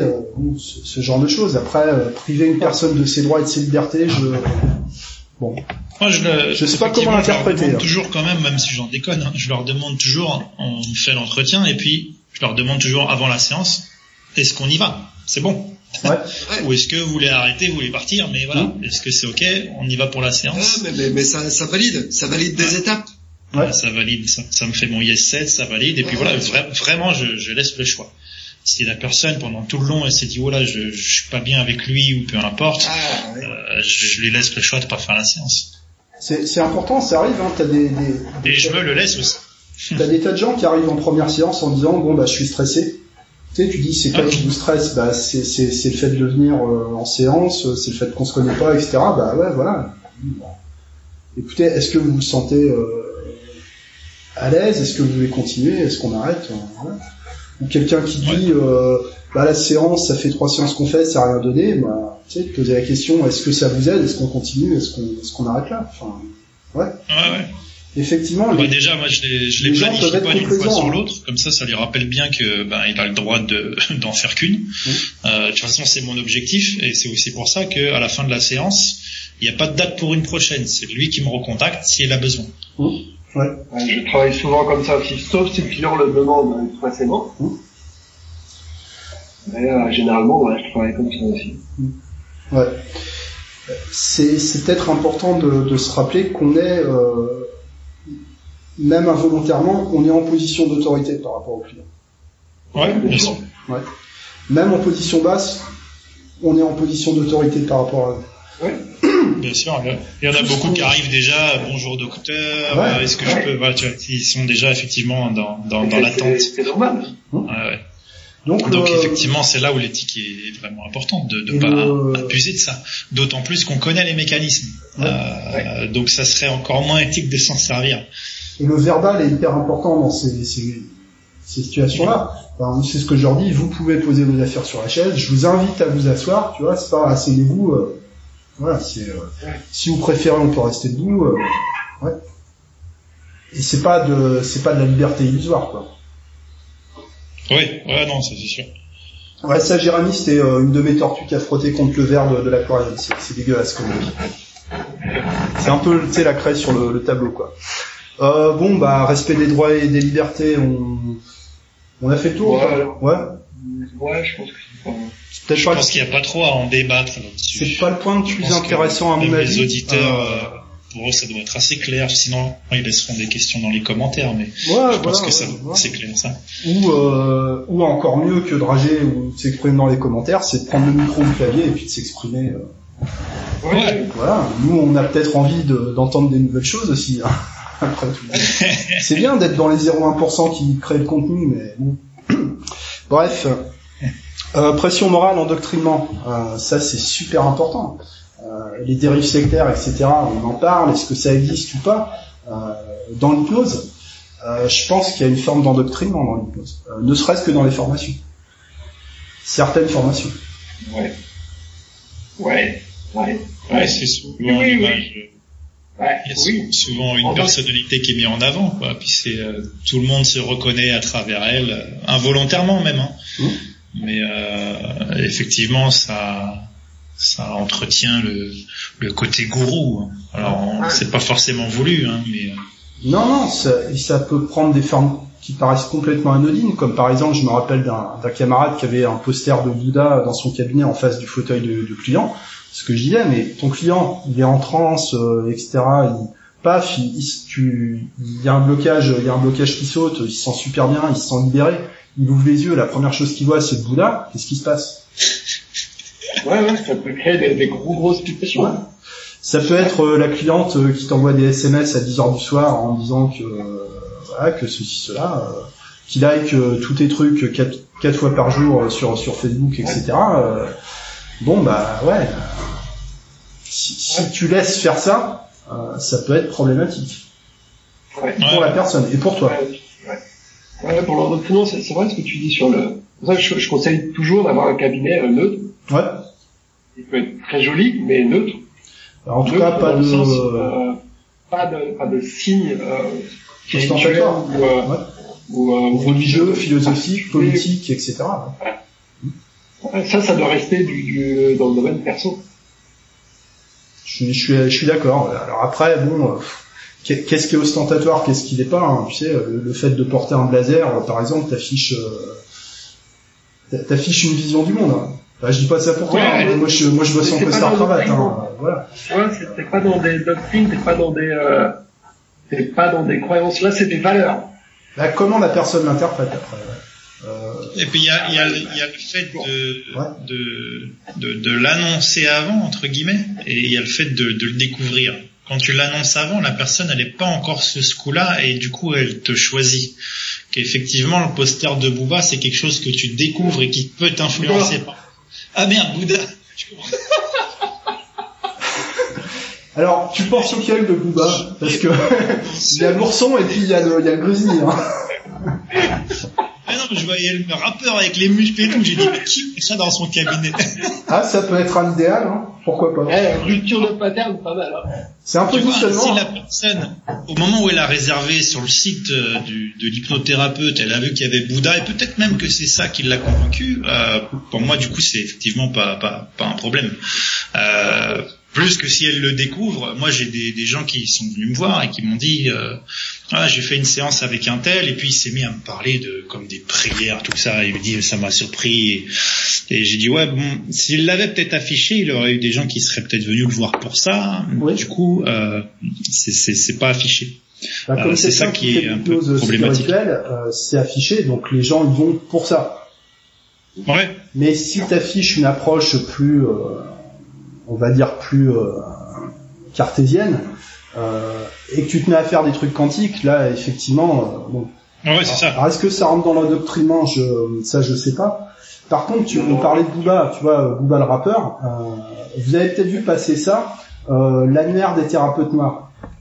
Vous avez vu passer ça? L'époque Non, j'ai des- pas vu. au début des Black Lives Matter là. Euh, annuaire des thérapeutes noirs, un truc français quoi. Euh, voilà. c'est la green list Ah, ça a pas pris apparemment parce que bon bah les gens, moi j'ai été le premier à râler hein, contre ça quoi. Violent, ouais. Je dirais pas que ça favorise euh, l'endoctrinement de manière directe, mais ça favorise l'entre-soi. ouais Et ils ont ils ont voulu faire comme la green list euh, Ouais. à, à l'époque mais ouais je, je pense que ça Ça sert à on peut faire personne, en fait. catholique, on peut faire, enfin tu vois, on peut faire tout ce qu'on veut quoi. Est-ce que ça rentre Ouais. dans le, le, le soi-disant respect des croyances, etc. Je- non En tout Je cas, pense que euh, c'est facile de devenir un gourou. Ça, euh, Ah ça c'est facile parce voilà, que du coup ça, t'as c'est- toutes les ça, clés. Faut, faut le savoir quoi. C'est très facile Ça c'est de très devenir facile. un gourou. Et Ouais. même co- même contre malgré soi. hein. Ouais. Donc ça c'est à nous de faire attention même malgré soi. Et je pense que, oui, si, si on revient à la phrase de pas exercer de pression morale ni d'endoctrinement, je pense que c'est lié à, je pense, hein, mon interprétation de cette phrase-là dans une charte, c'est lié justement à tout ce qui est spirituel et religieux. Je pense que c'est- c'est absolument pas notre rôle de dire ça c'est bien, ça c'est pas bien, fais ça ou fais pas ça. Ça peut être, euh, ça peut être le développement personnel euh, 3.0, hein, tu sais, le, le développement Ouais. personnel d'aujourd'hui, où on te vend que la divinité, elle est individuelle, elle est en nous. On te vend le toujours plus, toujours mieux. On te vend, euh, on te vend le, la vie sans aucune souffrance, etc. La pensée magique, euh, les Ça, ça accords mal, hein, et de- toutes, les conneries à la mode là.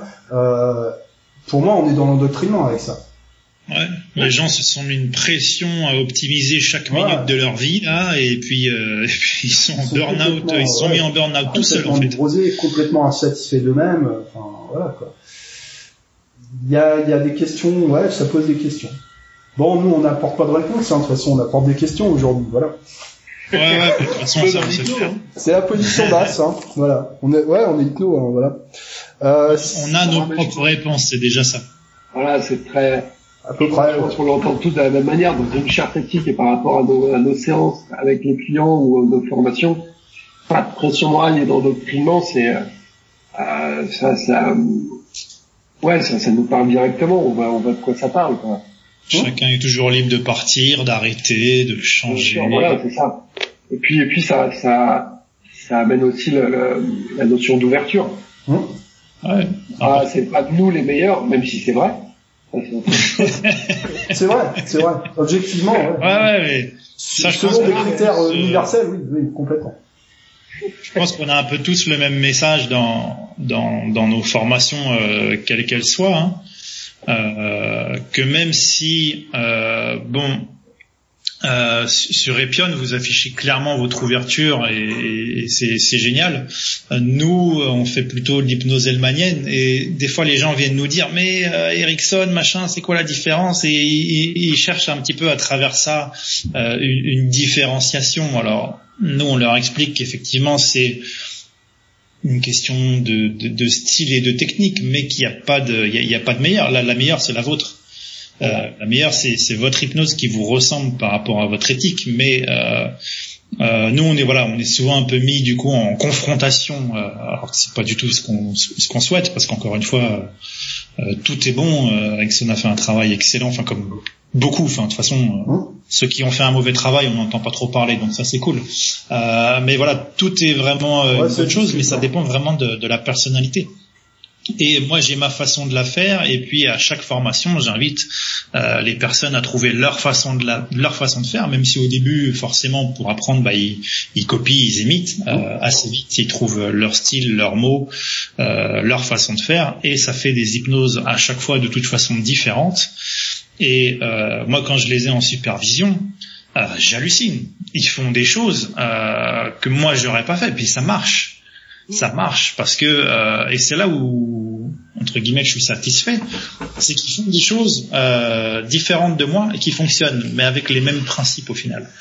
Euh, et donc c'est là où, on fera vraiment attention de ne pas avoir d'endoctrinement parce que parfois certains aimeraient presque faire partie d'un truc. Euh, donc là c'est important de, de, de recaler et dire ok moi je te montre cette méthode là mais il y en a plein qui existent et euh, et puis si ça te plaît pas t'en trouveras d'autres qui sont mieux euh, bon, alors, en général, les gens ont quand même cherché avant, hein. mais euh, mais voilà, c'est pas de faire des, clivages comme malheureusement ça a été beaucoup fait euh, avec l'hypnose, euh, avec la psychologie, avec la médecine. Tout, tout, tout le monde a voulu se séparer. Euh, moi, je suis plutôt à, l'inverse. Hein. Même Hellman, hein, là pour le coup, Hellman, il voulait former que des médecins. Lui, il était aussi dans, dans ce clivage-là. Maintenant, moi, ma vision, c'est que tout le monde, tout le monde peut, tout le monde peut faire à sa façon. Euh, à partir du moment où il a quelques techniques et, euh, et quelques bases pour euh, pour faire du bien aux gens, euh, on peut on peut on peut tout faire. Et euh, il faut universaliser ça. Bon, c'est beau. Ouais. Ouais, ouais, à Si je peux me permettre un peu de teasing, euh, très bon article de, de Greg euh, sur ce- cette ouverture et sur, sur comment faire son hypnose qui, qui va sortir dans le dans la voie des pionnes, qui est le webzine qui sort sur euh, Voilà. En les académies exclusivité. pour les, pour les hypnos. Exactement. Euh, je- reviens un peu, je reviens un peu en arrière, euh, messieurs, sur euh, sur l'hypnose de spectacle. Euh, justement, c'était peut-être ça le- un peu l'idée qui était sous-tendue, c'est de pas utiliser le client comme un faire-valoir ou comme une vache Ouais.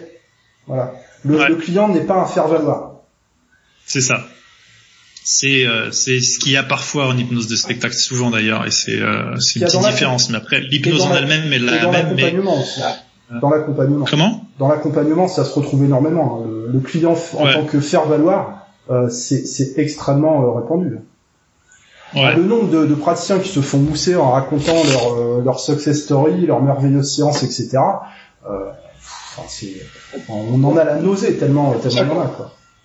De toute façon, derrière toutes les, toutes les séances magiques, euh, il y, a, il y, a, il y a aussi ce qui, ce qui capote, hein. enfin ce qui capote sans, sans capoter, mais avoir moins moins d'effets. Alors c'est sûr qu'on raconte euh, souvent d'ailleurs en formation un peu ce qui, est, ce qui est- ce qui est spectaculaire ou ce qui est, ce qui est beau, Mmh. euh, mais il faut aussi raconter ce qui marche pas, et ça c'est des, des premières choses que Ah, qu'on fait en formation. euh, C'est voilà, il y a, y ça, voilà, je vous raconte les, les belles histoires, mais bon, ça arrive souvent, mais c'est pas non plus tous les jours. On l'a fait euh, clairement en, en formation, on fait aussi. Et, et ce qui m'a beaucoup plu dans un, un des livres, j'ai rebondi sur un post, euh, une question que tu as posée sur un groupe, euh, Manu, sur quel livre nous a le plus euh, Influencé, C'était ouais. quoi ta question? Influencé. Et, et je t'avais répondu à Monsters and Magical euh, Sticks. Je sais pas si vous l'avez lu celui-là. Non. Non. Alors, le, le contenu est très sympa, la façon dont c'est expliqué ou comment le mec joue avec ça. C'est très très bien. Et ce qui m'avait beaucoup plu, c'est qu'à la fin du bouquin, il explique, c'est tout un paragraphe où il explique justement ça. Il fait, voilà, vous avez lu le bouquin, tout ce que je vous ai présenté, c'est génial. Je vous ai raconté des séances juste magiques, extraordinaires. Mais gardez bien en tête que 50% des séances, euh, eh ben, je les foire aussi. hein. Bah il faut, il faut ouvrir les yeux. Et j'ai, jamais vu ça dans un autre bouquin. Hum, Effectivement, ouais. ouais. J'ai vraiment trouvé ça intéressant. Parce qu'en effet, tu, tu lis ces, tu, tu lis ce bouquin, je vous le conseille vraiment, il est super intéressant. Dans, dans une méthode, tu m'en peu importe, on, on sort du sujet, mais euh, ouais, tu lis le bouquin, c'est génial, et à la fin, il a mis ce paragraphe, l'ai vraiment trouvé ça top de dire, ben, oui, ça marche d'une manière géniale, mais ça plante aussi, quoi. On n'est pas des, pas des surhommes, on se plante aussi. Mais ça, c'est intéressant de le faire passer parce que euh, je, je pense qu'on l'a un peu tous vécu aussi. Euh, au départ, on fait de l'hypnose, on, on, on doute, on sait pas, on a un peu le trac, et puis on fait des séances, et puis ça se passe bien, et on a des résultats. Euh, alors on se prend pour Dieu, quoi. Euh, Il y a, y a une donc, chance euh, du c'est- débutant en hypnose. Hein. Comment? Il y a vraiment une chance du débutant en hypnose. Ouais. Ouais, mais parce que justement, le débutant, il reste simple. Et en général, c'est ce qui, enfin, à mon sens, euh, le fait de rester Ouais. simple, c'est ce qui fonctionne. Euh, et donc, du coup, tu as des résultats euh, magiques. Enfin, je me rappelle, la, la- la première personne à qui j'ai réussi à faire arrêter de fumer, enfin, Mmh. j'avais l'impression que c'était moi, tu vois. Ouais.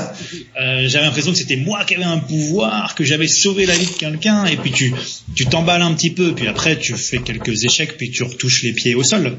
Mais euh, c'est vraiment dans ce sens-là qu'on apprend à ceux qui se sont formés que oui, on raconte les belles histoires, mais euh, oui, ça va leur arriver si euh, si- si s'ils font ce qu'ils ont appris. Euh, mais il va y avoir un moment aussi où ils vont toucher le sol, et c'est important. c'est important, qu'on de c'est important de le dire. En tout cas, c'est le, le paragraphe que tu as cité, Jérémy, c'est assez rare pour être euh, pour être signalé, quoi. Effectivement, euh, personne ne parle de ses échecs. hein. Enfin, Ah ouais, ouais, c'est ça. Ouais, parce que les gens écoutent pas. hein.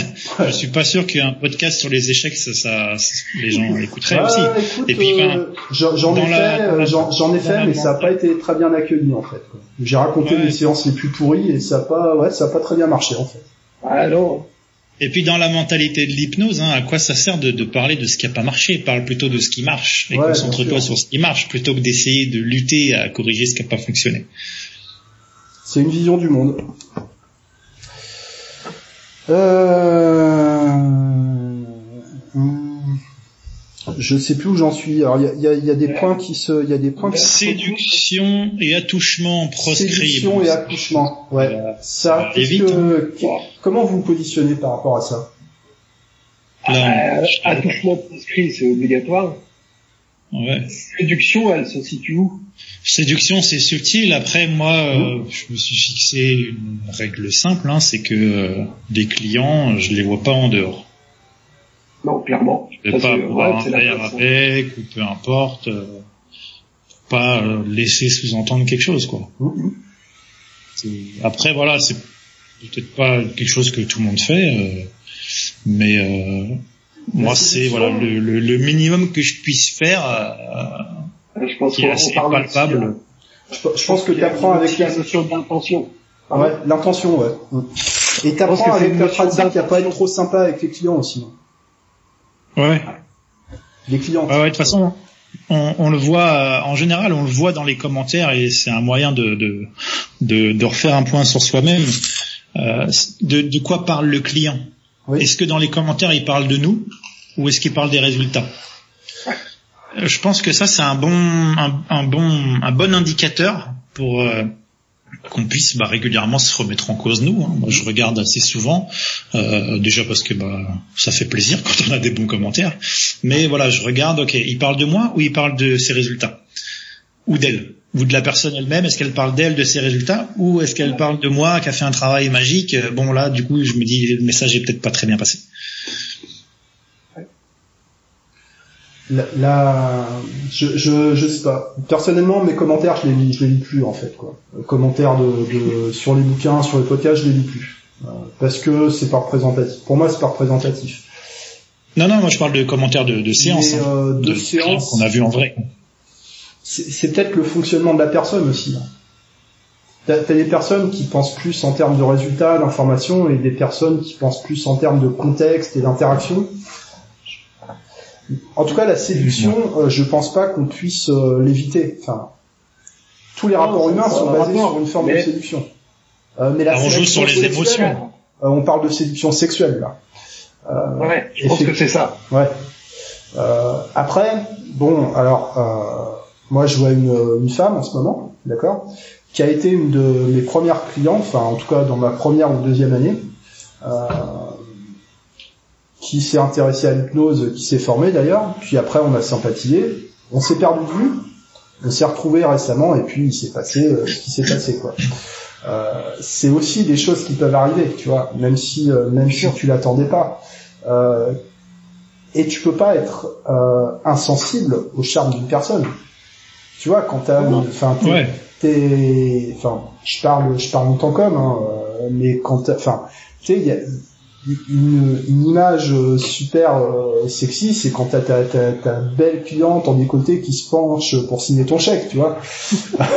bon bah, t'as tout, t'as tout pour être bien. Ouais, je prends pas de chèque, j'ai pas le souci. Euh, bon, euh, Ouais, ouais. je pense que même si tu te contrôles, tu sais que t'es pas là pour ça, que c'est, enfin, bon, a priori, euh, moi je suis pas trop attiré par les personnes dépendantes ou vulnérables en général, mais des fois euh, t'as des gens qui te, euh, qui t'attirent au-delà de, de tes critères conscients, quoi. Ouais, Ouais. Ah ouais. voilà. Vu comme c'est écrit dans la charte, je pense que c'est une notion d'intention. Ouais. La Une notion de cadre aussi, volontaire, faut que le cadre soit posé. Alors, Ouais, d'intention au départ, c'est ça, je pense. Ouais. Et ça, ça rejoint le point de tout début, être compétent par rapport à la demande du client.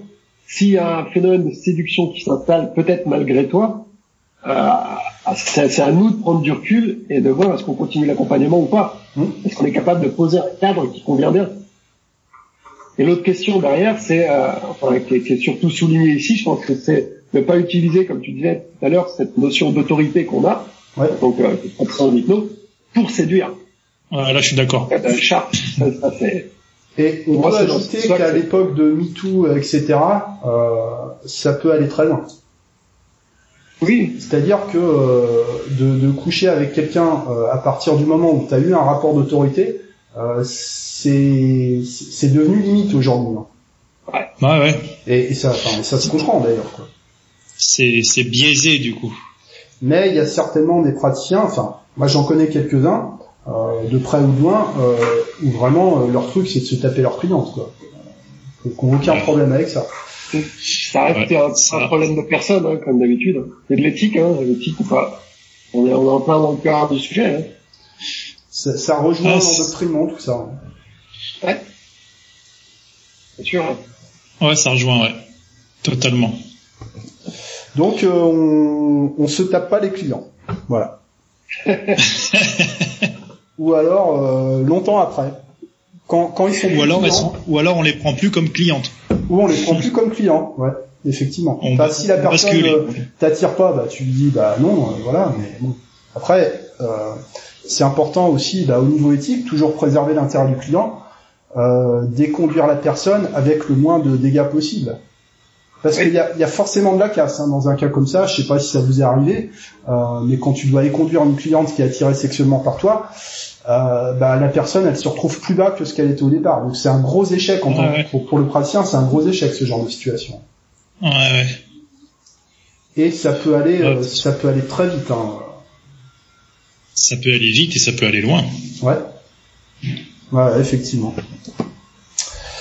D'où l'importance du cadre. Mais je crois qu'il y a euh, Ouais. un ou une hypno qui a été tué carrément à cause de ça. hein. Euh, d'un- il y avait une histoire de, de jalousie avec un client et puis le mari a débarqué. Enfin, j'ai plus trop trop l'histoire, mais euh, il m'avait semblé voir ça il y a pas très longtemps d'ailleurs.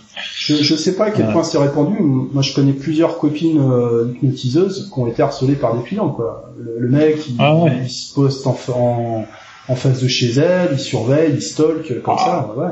Ah ouais.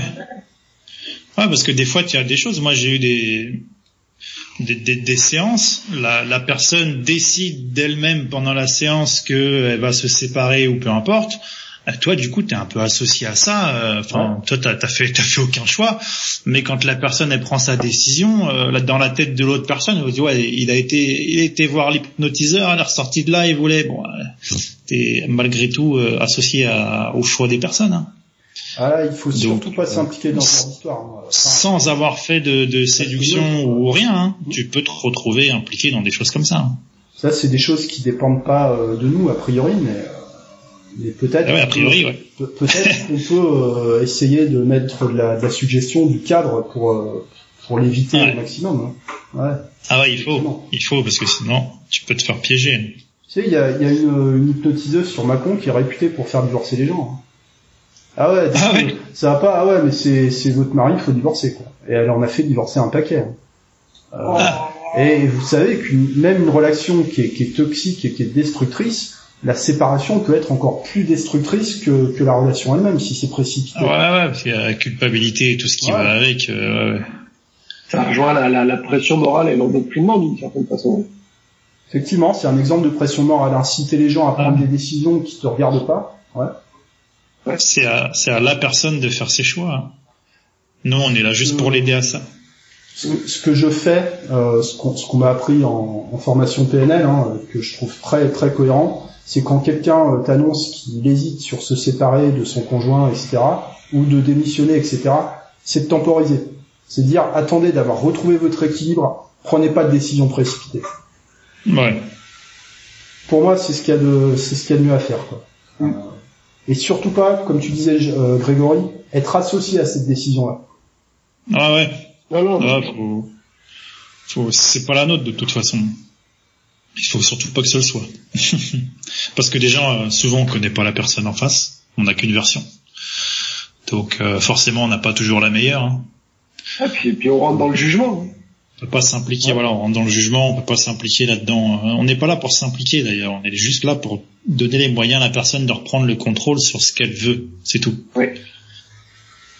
Je rebondis sur la notion de, de jugement. Euh, on on n'est plus, on n'est plus dans les chartes, mais c'est des, des choses qui reviennent souvent. Tu sais, il faut accepter les croyances, il faut, il faut respecter les croyances du client, etc. Euh, Est-ce qu'il n'y a pas une limite à ça? Bah, le jugement, on, on le fait de toute façon. Ça, euh, on peut pas l'empêcher. hein. Mais c'est de, de ou de pas le laisser transparaître, ou si on le gère pas, de voilà, de couper court. Euh, mais voilà, encore une fois, on parlait des, des, des, des vies antérieures ou des choses comme ça. Euh, moi, c'est pas mon truc, mais voilà, si pendant la séance la personne part en régression vie antérieure ou quoi, euh, je vais pas la bloquer net dans son truc et dire non non mais tu dis de la merde. Euh, je, je vais je vais la prendre comme euh, comme une solution pour aller vers le changement quoi. Et, euh, et puis je vais mettre là pour le coup euh, mon, mon jugement de côté euh, parce que mon intention de- d'aider la personne va reprendre le dessus. quoi. Je, je, je, attends, je cherche les mots. Euh, ça pose une question concernant le, qui est euh, le recadrage verbal. Recadrage entre guillemets parce que ça, ça a pas grand chose à voir avec la, la notion originale du recadrage de la PNL, euh, qui consiste à changer les mots que la personne dit, Oui. à, à forcer la reformulation, tu sais, à forcer par exemple euh, euh, convertir l'objectif négatif en objectif positif, euh, dire non mais faut faut pas dire le mot essayer, etc., etc. Est-ce qu'on est, euh, est-ce que ça va pas trop loin euh, Tu sais, c'est un peu une manière de, prouver aux gens qu'ils ont tort, quoi.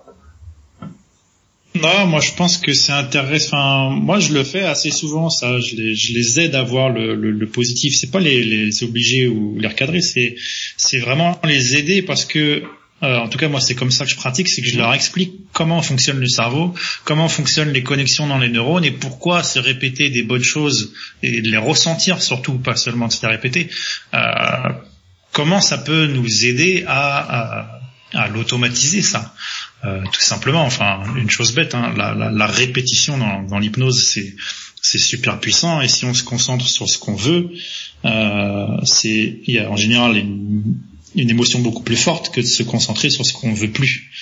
Euh, après, c'est pas c'est pas dans, dans le jugement, c'est pas dans Ouais, c'est pas pour expliquer à la personne qui a tort, c'est vraiment pour l'expliquer. Voilà, t'es venu me voir pour changer ça. Moi, je t'explique comment ça fonctionne. Si tu corriges plutôt ta façon de penser, alors ça va pas se faire en un coup, hein. Mhm. Mais si régulièrement tu corriges, et puis je le rassure, hein, je l'ai dit, moi aussi ça m'arrive. hein. Moi aussi j'ai des pensées euh, qui me prennent la tête ou quoi, mais je prends le temps de les corriger et à force ça devient de plus en plus facile. Euh, c'est vraiment pas euh, en, en donneur de leçons, hein, c'est vraiment pour euh, aider la personne de dire ok, t'as le mode d'emploi, tu sais comment ça marche, le jour où tu as besoin de t'en servir, il est là. euh, T'es pas obligé tout le temps de t'en servir, mais voilà, tu sais comment faire pour que ça soit plus facile pour toi. Ouais, je suis, je suis d'accord, je pense qu'on a la, la même approche. et C'est pas une question de donner tort à la personne. De toute façon, 9 fois sur 10, si tu fais ça, la personne va se braquer Ouais. Euh, elle va rester de son côté. Euh, ce que j'essaye plutôt de faire en termes de recadrage, comme tu disais, c'est de, c'est de- avec le même point de départ, plutôt lui montrer qu'il y a euh, différents points de vue possibles. Ouais. À elle, après, de, de prendre celui qui va être plus utile pour elle. Mais c'est pas lui montrer qu'elle a tort. C'est au contraire lui montrer qu'il y a d'autres choses. Et qu'elle a le choix, finalement. Ok. C'est plus dans, dans cet axe-là que, que je travaille. Ouais, que les gens comprennent euh, ce qu'on fait, quoi. Ouais. Et alors, dans ce principe-là, est-ce qu'il n'y a pas un problème éthique avec euh, tout ce qui est lié aux suggestions indirectes, aux techniques de confusion, euh, machine à phrase, euh, voire même synchronisation non verbale, etc. Euh, tout ce qui est lié à de l'influence euh, non déclarée, donc non consentie, mais avec une intention positive, la manipulation positive. Euh, Je suis pas d'accord avec le non consenti. Si la personne vient chez toi pour travailler, elle accepte tes méthodes de travail. Ouais. Bien sûr qu'on manipule. pas tes méthodes avant de les avoir expérimentées. Ouais, Bien sûr on qu'on dire utilise la, on utilise la manipul, on utilise la manipulation dans le but de la personne, hein, mais c'est elle qui nous l'a demandé. Après, on va pas lui décrypter tout ce que- tout ce qu'on fait, comment et pourquoi.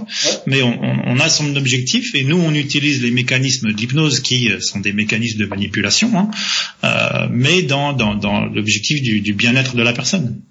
Alors, Euh, ok. Et euh, dans, je vais, je vais dans ton sens. Hein. Euh, ouais. Est-ce que de dans, dans cette direction-là, euh, ce serait éthique, enfin ce serait conforme à une éthique euh, un peu globale, de faire du close sans détermination d'objectif, ou alors avec une détermination d'objectif euh, à l'arrache, comme ça se fait de plus en plus, quoi? Ah, faut, faut savoir ce que la personne. Enfin, faut. C'est pas tellement pour nous. C'est pas tellement pour nous de savoir ce que la personne veut, mais c'est que pour elle, elle doit savoir ce Ouais. qu'elle veut Ouais. pour pouvoir presque voir des résultats.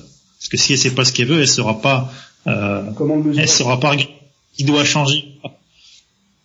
Après, sinon, on fait juste de la relaxation. Mais dans ce cas-là, si elle vient pour ça, c'est cool. Ouais. Mais euh, Ah, mais c'est déjà un objectif. c'est pas tellement pour nous, c'est surtout pour Ouais, elle. pour Elle doit savoir gens, ce qu'elle C'est veut. déjà exceptionnel d'être relaxé. Comment? Pour beaucoup de gens, la relaxation, c'est déjà, euh, c'est déjà exceptionnel. Ah bien sûr, c'est déjà même souvent pour beaucoup une première étape, permettre de souffler et après on va pouvoir travailler sur le thème. Mais au moins j'ai déjà soufflé, euh, c'est bon, je peux, je suis plus en forme pour travailler sur le sujet. Et puis comme ça j'ai confiance et j'ai vu que la personne tout se passait bien, j'ai vu ce que c'était que l'hypnose. Et puis du coup euh, j'ai plus ma douleur ou tout ça et donc du coup je suis prêt à bosser dessus.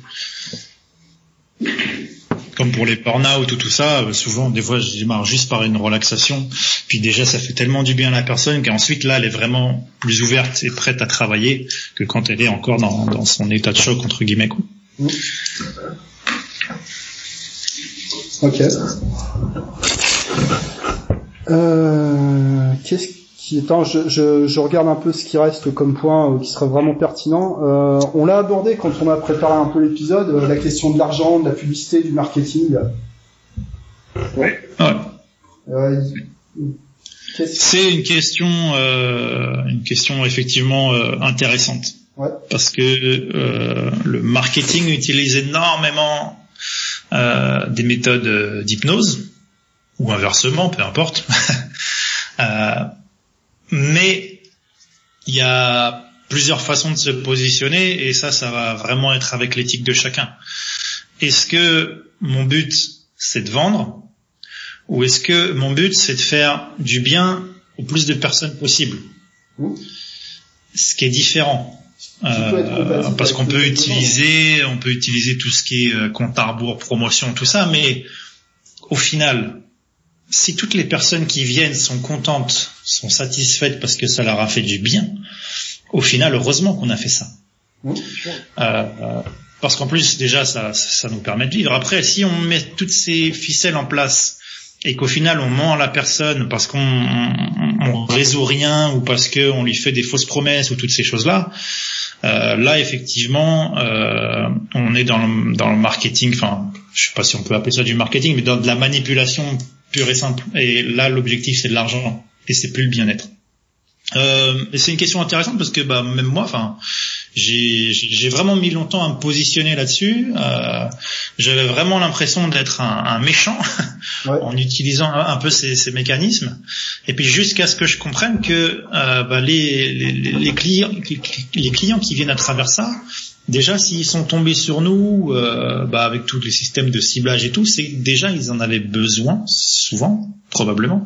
Euh, et s'ils ont en plus suivi un autre message, c'est que ça leur convient. Et si en plus derrière on fait un travail qui leur permette vraiment de se soulager, euh, ben au final tant mieux.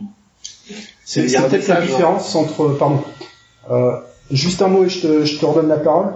Euh, peut-être euh, une différence entre la manipulation et la persuasion, euh, c'est que manipuler, Ouais, ça. euh, ça va amener quelqu'un à prendre une décision qui va, qui va regretter par la suite en fait. Ouais. que persuader, c'est coacher la prise de décision, euh, mais la personne va se féliciter de cette décision. Ouais, je suis, je suis d'accord. Après, le marketing, c'est aussi une discipline où l'éthique n'a pas sa place, quoi.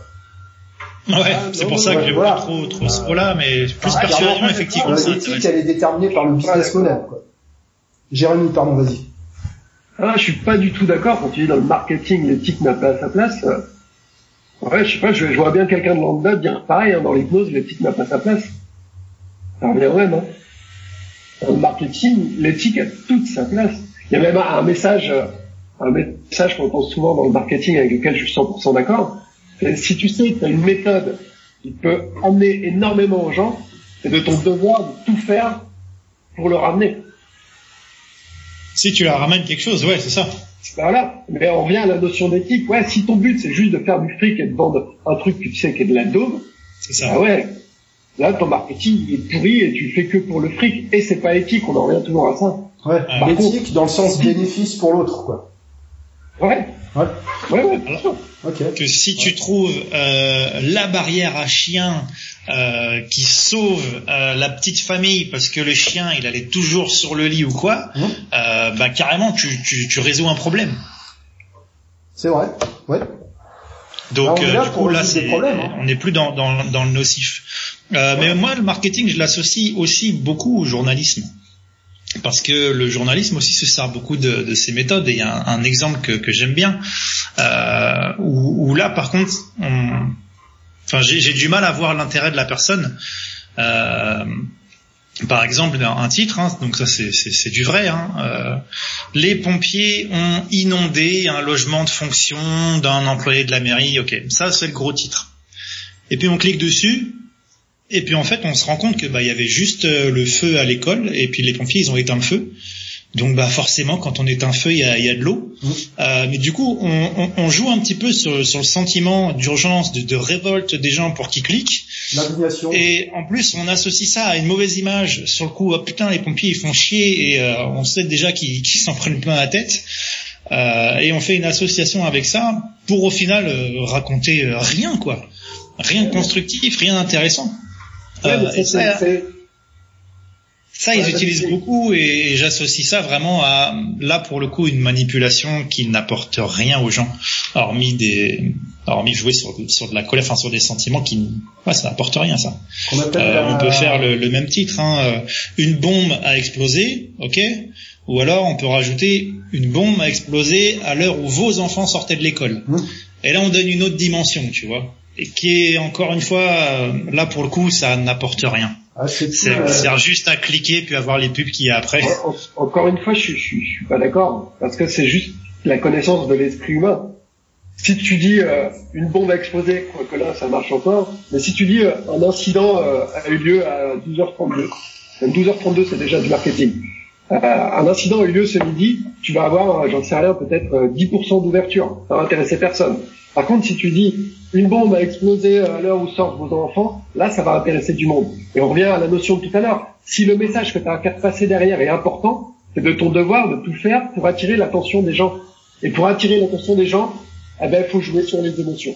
Ah, Aujourd'hui, Ouais, on mais est là, dans une un- guerre, ce qui est on est important, dans une c'est- guerre de l'attention. Enfin, il y a une concurrence au niveau de l'attention. euh, ouais. Bien sûr. Ah bah de, de plus en plus. hein. Donc c'est le, le contexte qui, qui dirige l'éthique euh, dans ce sens-là. Faut, faut réussir à interrompre le fil d'actualité. Le, le swipe, faut, faut réussir à, à, à Et- le stopper. c'est parce que l'esprit humain est comme ça. Ouais. Il, va- il va s'en foutre, il va s'en foutre d'un truc basique. D'ailleurs, ouais. Il va, Ouais. il, va, il va pas aller plus loin. Il faut que tu lui donnes quelque chose qui lui donne envie d'aller plus loin. Oui, mais Euh, qui est en accord avec la réalité. danger, Bien euh, sûr. Mais c'est ce qu'on fait. Mais pour rapprocher ça de nos séances d'hypnose, c'est ce qu'on fait. hein. Ouais, ça on bien sûr. Vend, on leur vend, euh, dans le terme, on leur vend, on leur amène, hein, que, que- qu'ils vont aller mieux, qu'on va les aider à aller mieux. Oui, crois. donner les clés pour aller mieux. Si tu leur dis pas ça, tu leur dis, bah non, l'hypnose, ça sert pas à grand chose. Venez, vous verrez bien, peut-être que ça fera quelque chose. C'est bidon, t'as personne dans ce cabinet. Ouais, ouais, mais on a, on, on vend un message qui est en accord, tu vois, contrairement Ben, au, truc des, voilà, les, pompiers ont inondé le truc et les pompiers ont sauvé l'école. C'est le message est carrément différent, tu vois. Voilà. Quand, quand, quand, le, quand le, le, le sujet est pas cohérent avec le message derrière, là, je suis d'accord. Ouais, ouais, c'est ça. Manipulation euh, négative qui sert à rien. Par contre, si tu as un sujet important, il faut que ton, il faut que t'accroches. T'es Ouais, obligé sûr. de ce type d'accroche. Faut se démarquer. Et en Ouais. c'est une question d'éthique et de ce que tu proposes derrière. Eh qui ouais. amène quelque chose euh, qui, qui, qui, qui amène beaucoup aux gens et leur amène beaucoup de valeur, eh ben, euh, pour moi, c'est éthique de le mettre en avant. Ouais, je suis d'accord. Ça montre bien que l'éthique c'est pas euh, c'est jamais absolu en fait et qu'il peut y avoir euh, des cadres différents qui contiennent chacun leur éthique et qui viennent se qui viennent se percuter quoi. Et puis qui change même au fil de la journée des fois. hein. Aussi, ouais. ouais.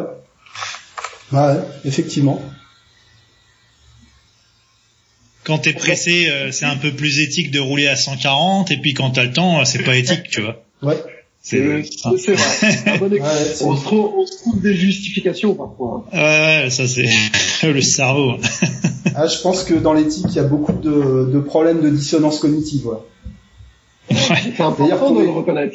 On est tous capables de s'arranger avec sa conscience. Ouais, c'est ça. On se fait des deals, on est plutôt bon négociateur. C'est vrai. Avec soi-même, ouais. Euh, Oui, avec soi-même. messieurs, est-ce qu'on est-ce qu'on se dirige vers la conclusion? Ça va faire deux heures de- d'enregistrement. Est-ce que, est-ce qu'on regarde si- s'il reste un qui, sur lequel on, on aurait vraiment apporté beaucoup? Moi, j'en ai une belle, moi. Allez. Vas-y. Les hypnologues se doivent assistance et soutien. Je Ah. l'aime bien celle-là aussi. Ça pose beaucoup. Est-ce qu'on nous fournit une cape et un slip rouge Ouais, moi, j'ai une position très claire là-dessus. Pour moi, c'est le boulot du, du formateur. de Euh, assistance et soutien. Je, je veux dire. Ah oui. Où ça commence, où ça s'arrête. Je veux dire que moi, je me souviens euh, m'être clashé avec euh, quelqu'un. Tu tu t'en rappelles, Jérémy, où, où je m'étais foutu de sa gueule parce qu'elle pleurait, que je sais pas, il y avait un incendie dans dans, dans sa région et qu'elle venait pleurer sur les groupes pour que les gens envoient des prières et je sais pas quoi, tu vois.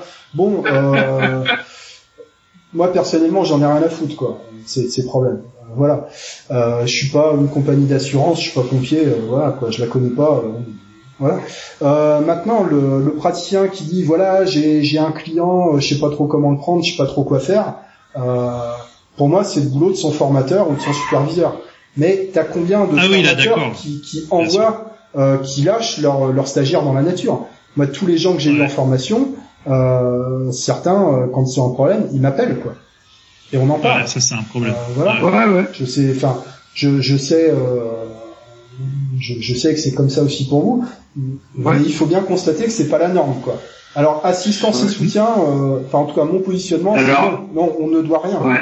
J'ai j'ai un autre point de vue là-dessus, parce que en effet, ça, ça fait partie de la, de la, de la charte de l'Académie aussi, mais dans le sens où euh, tu peux vite te retrouver isolé. Ouais. T'es un praticien, tu t'es installé, tu connais pas d'autres praticiens autour dans ta ville. Alors charge à toi aussi d'aller les voir, hein, c'est encore autre chose. Bah, c'est ça, ouais. S'ils sont open pour, s'ils sont open, hein, euh, j'en connais sur Orléans, ils sont pas open du tout. Hein.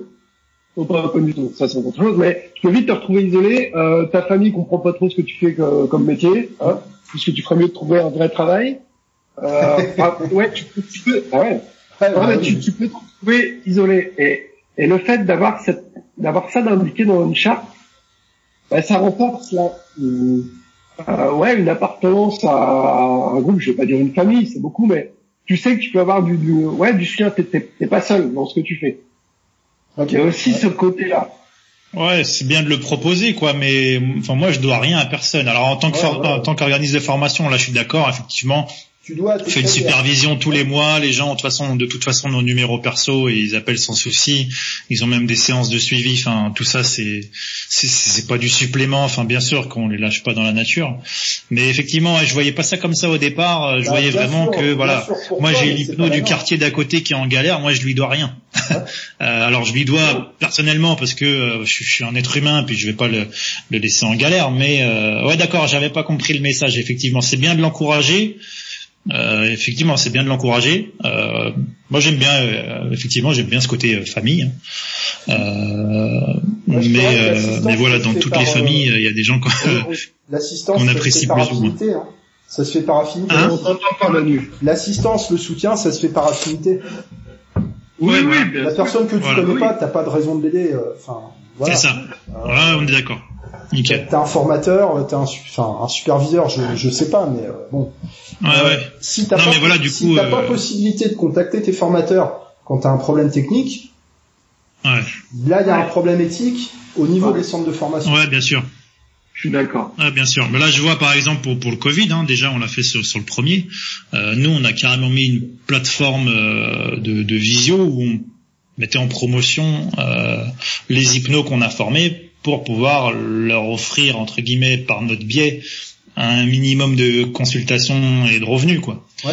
Euh, alors après c'était toujours sur, sur base du, du volontariat, mais on a quand même, même si on n'est pas responsable du Covid, euh, on a quand même euh, investi pour euh, mettre des choses en place, pour euh, pas dire ok vous avez passé votre diplôme, bah vous pouvez pas bosser, bah démerdez-vous quoi, euh, pour Ouais. pouvoir soutenir. euh, vois, c'est une forme de, de, de soutien. Donc, Ouais, ouais, ça, bien sûr.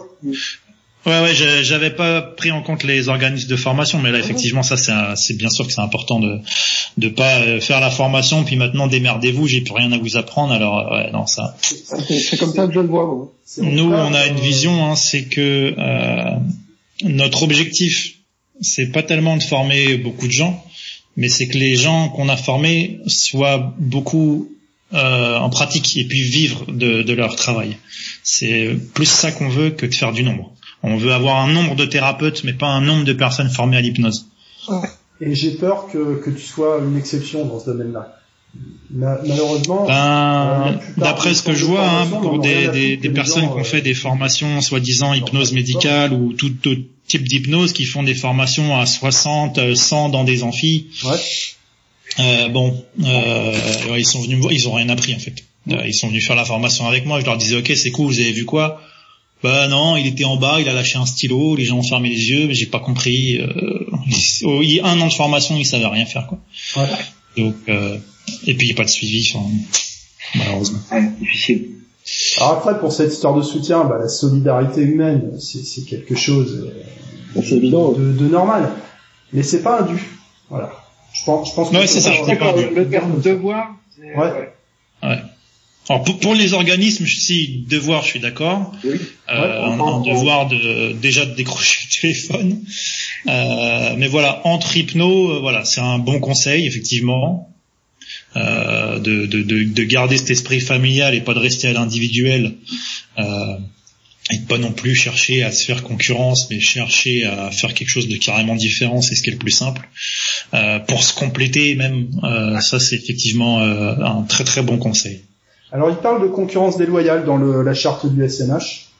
Ouais, je, je, je Alors, vois la pas- concurrence déloyale, euh, c'est c'est des critères. euh, Enfin, c'est il y, y a des réglementations pour ça. hein. Il y a la, le, le plagiat, le parasitage, c'est-à-dire s'a- s'attribuer euh, le, le produit de quelqu'un d'autre, en, en gros quoi.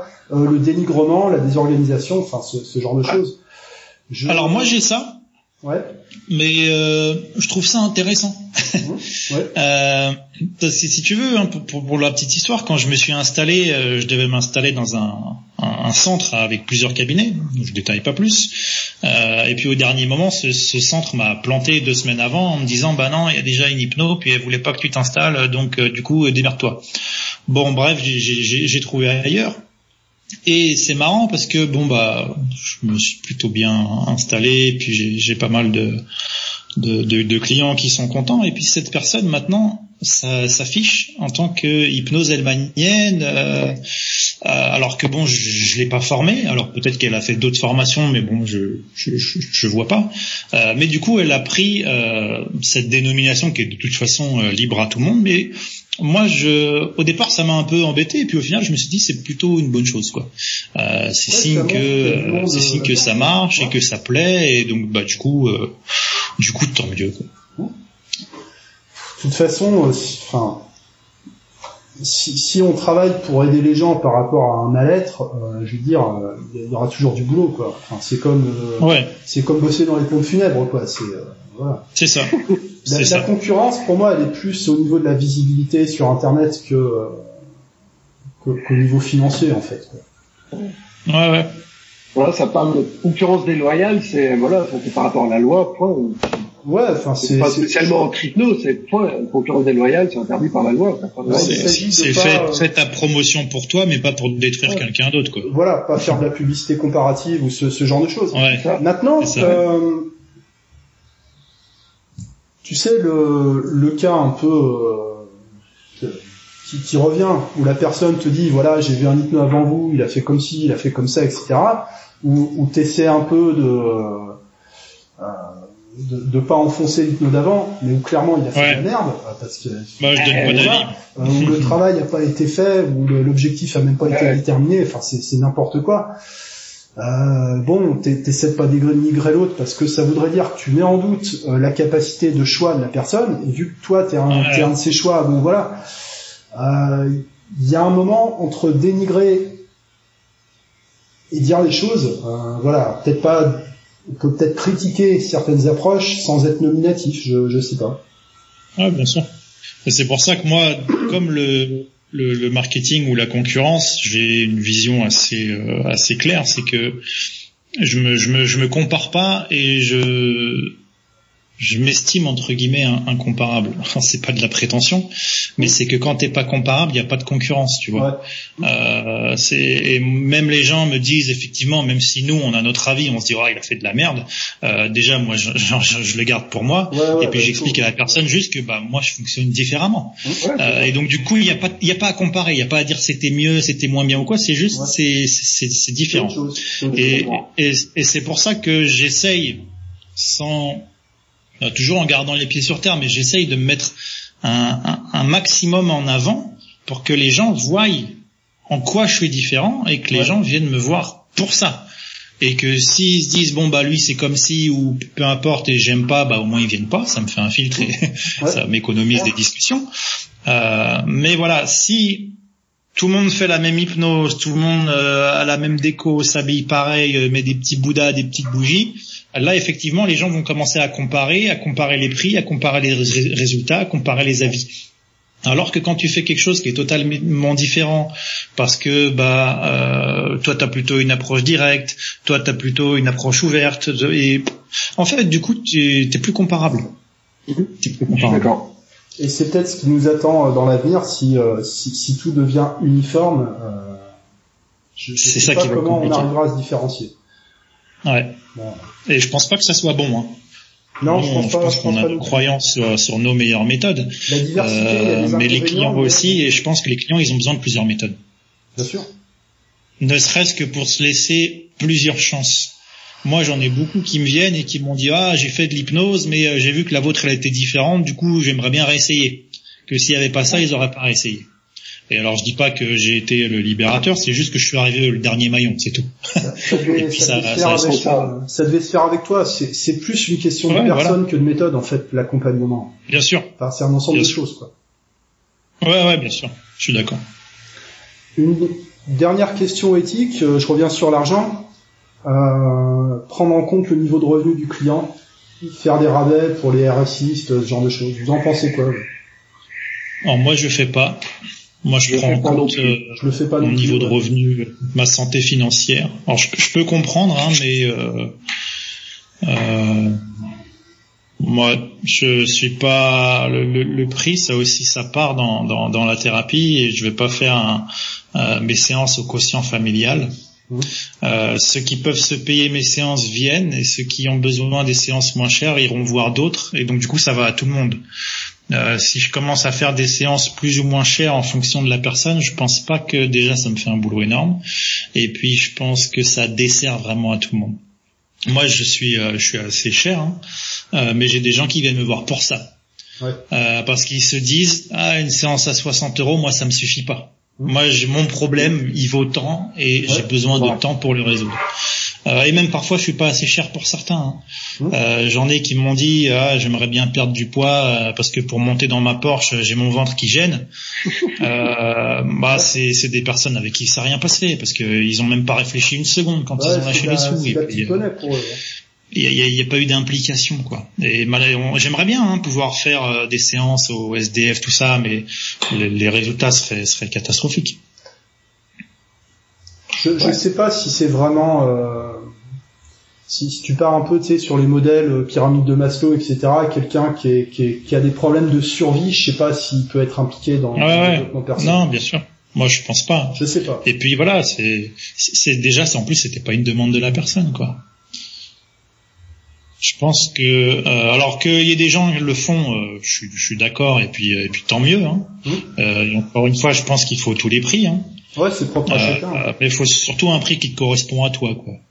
Mais euh, que je passe, euh, tu vois, c'est pourquoi quelqu'un qui qui passe deux heures avec moi paierait ce prix-là et quelqu'un qui passe deux heures avec moi parce qu'il a pas de travail ou peu importe, il paierait moins cher.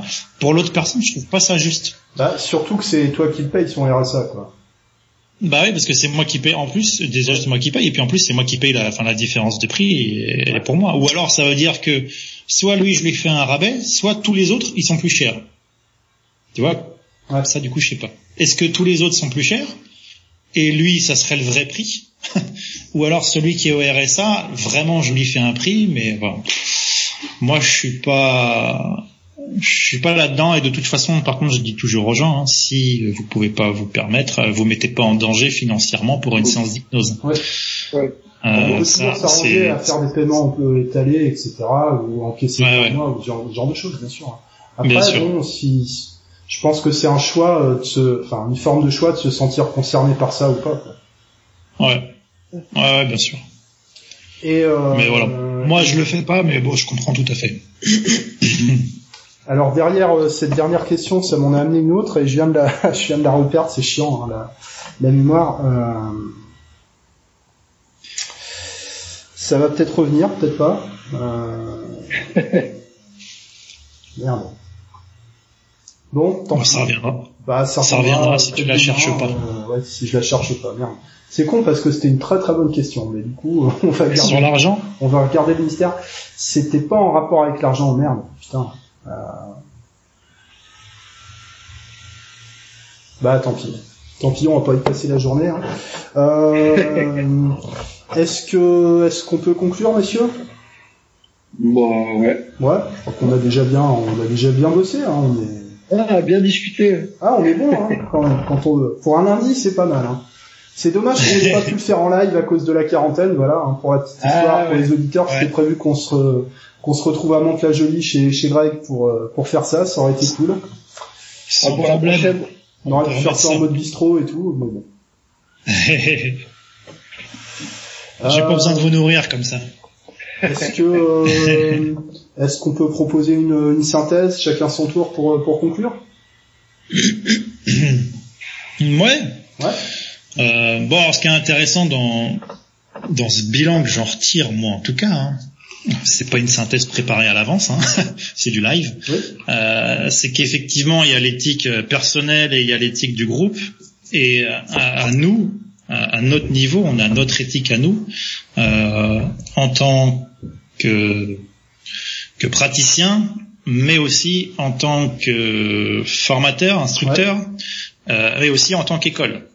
Euh, sur ce qu'on fait, sur ce qu'on va faire, jusqu'où on est là ou pas, comment on accompagne les gens et qu'est-ce qu'on leur enseigne, euh, sans les formater, sachant que de toute façon au départ ils s'imprègnent quand même euh, beaucoup. Euh, mais c'est c'est effectivement des, des, des notions intéressantes qui n'enlèvent rien à la responsabilité de chacun. Et je pense que c'est surtout ça qui est intéressant, c'est que c'est pas parce que c'est euh, l'éthique de l'école, l'éthique du métier ou l'éthique de quoi que ce soit que ça ça nous déresponsabilise par rapport à la loi, par rapport à la sécurité du client, par rapport à ses propres compétences et à son propre bien-être aussi. Parce que euh, si ça si te plaît pas, change de méthode, change de métier, change de ville, de pays ou peu importe. Mais tu peux pas rester dans un truc où tu, tu, râles tous les jours dessus parce que ça te convient pas quoi. Donc voilà, c'était euh, le, mot de la fin pour moi. Euh, pense à ton éthique à toi perso par rapport à ton bien-être et puis euh, sois responsable de toute façon des, des, des choix que tu fais. Il n'y a jamais rien qui prendra la responsabilité pour toi. Voilà. Ok, merci Grégory. je pense que c'était un bon, bon résumé, une bonne, une bonne conclusion. On a été euh, finalement assez, tous assez d'accord sur chacun des points finalement. Oui. Ouais. Euh, parce que bah, ouais, ça rejoint quand même, euh, autre le côté euh, légal, où là il n'y a pas de question à se poser. Mais l'éthique, ça rejoint beaucoup de valeurs qu'on partage finalement. Et euh, ben ouais, on, on s'est aussi regroupé autour de, ces valeurs qu'on qu'on distribue, j'allais dire, je trouve pas le mot, mais vous comprenez, mais qu'on diffuse euh, au travers notre pratique, au travers nos formations, et puis au travers de euh, le, le, côté perso aussi, hein, parce que l'éthique qu'on qu'on va avoir, en, que ce soit en formation ou en, en séance, on l'a forcément au niveau personnel. Elle ne peut pas être différente. La loi peut être différente, mais au niveau de l'éthique, elle peut pas être est en perso ce qui, ce qui va se dégager en, au niveau professionnel, que ce soit en séance ou en formation.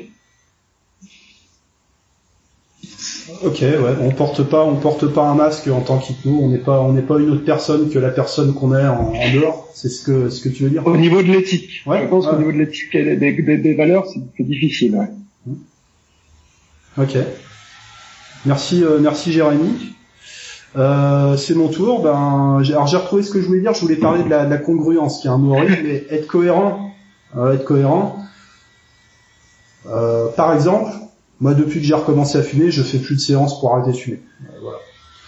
Parce que moi, je suis pas confortable avec ça. C'est Voilà, pas- c'est ça. Euh, donc, ce- je rejoins ce que vous dites. On doit pouvoir se reconnaître dans sa pratique. Pour moi, l'éthique, euh, c'est pas seul, c'est pas la bien-pensance. Euh, voilà.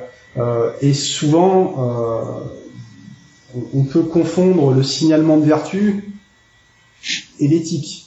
Euh, l'éthique, c'est pour moi, c'est une pratique. Voilà, c'est euh, c'est pas c'est pas un truc qu'on a dans un coin de sa tête. Ça se ça se traduit par ce qu'on fait. Voilà. Bon, Ouais. J'enfonce un peu des portes ouvertes, mais euh, bon. De l'attitude. Bon, bah merci à nos auditeurs euh, pour à euh, pour leur écoute. Merci à vous, messieurs, pour euh, pour votre temps, pour votre partage. C'était euh, très, un très plaisir. intéressant. un vrai plaisir. Euh, je coupe je coupe l'enregistrement. Ce sera diffusé dans la soirée avec les liens, etc.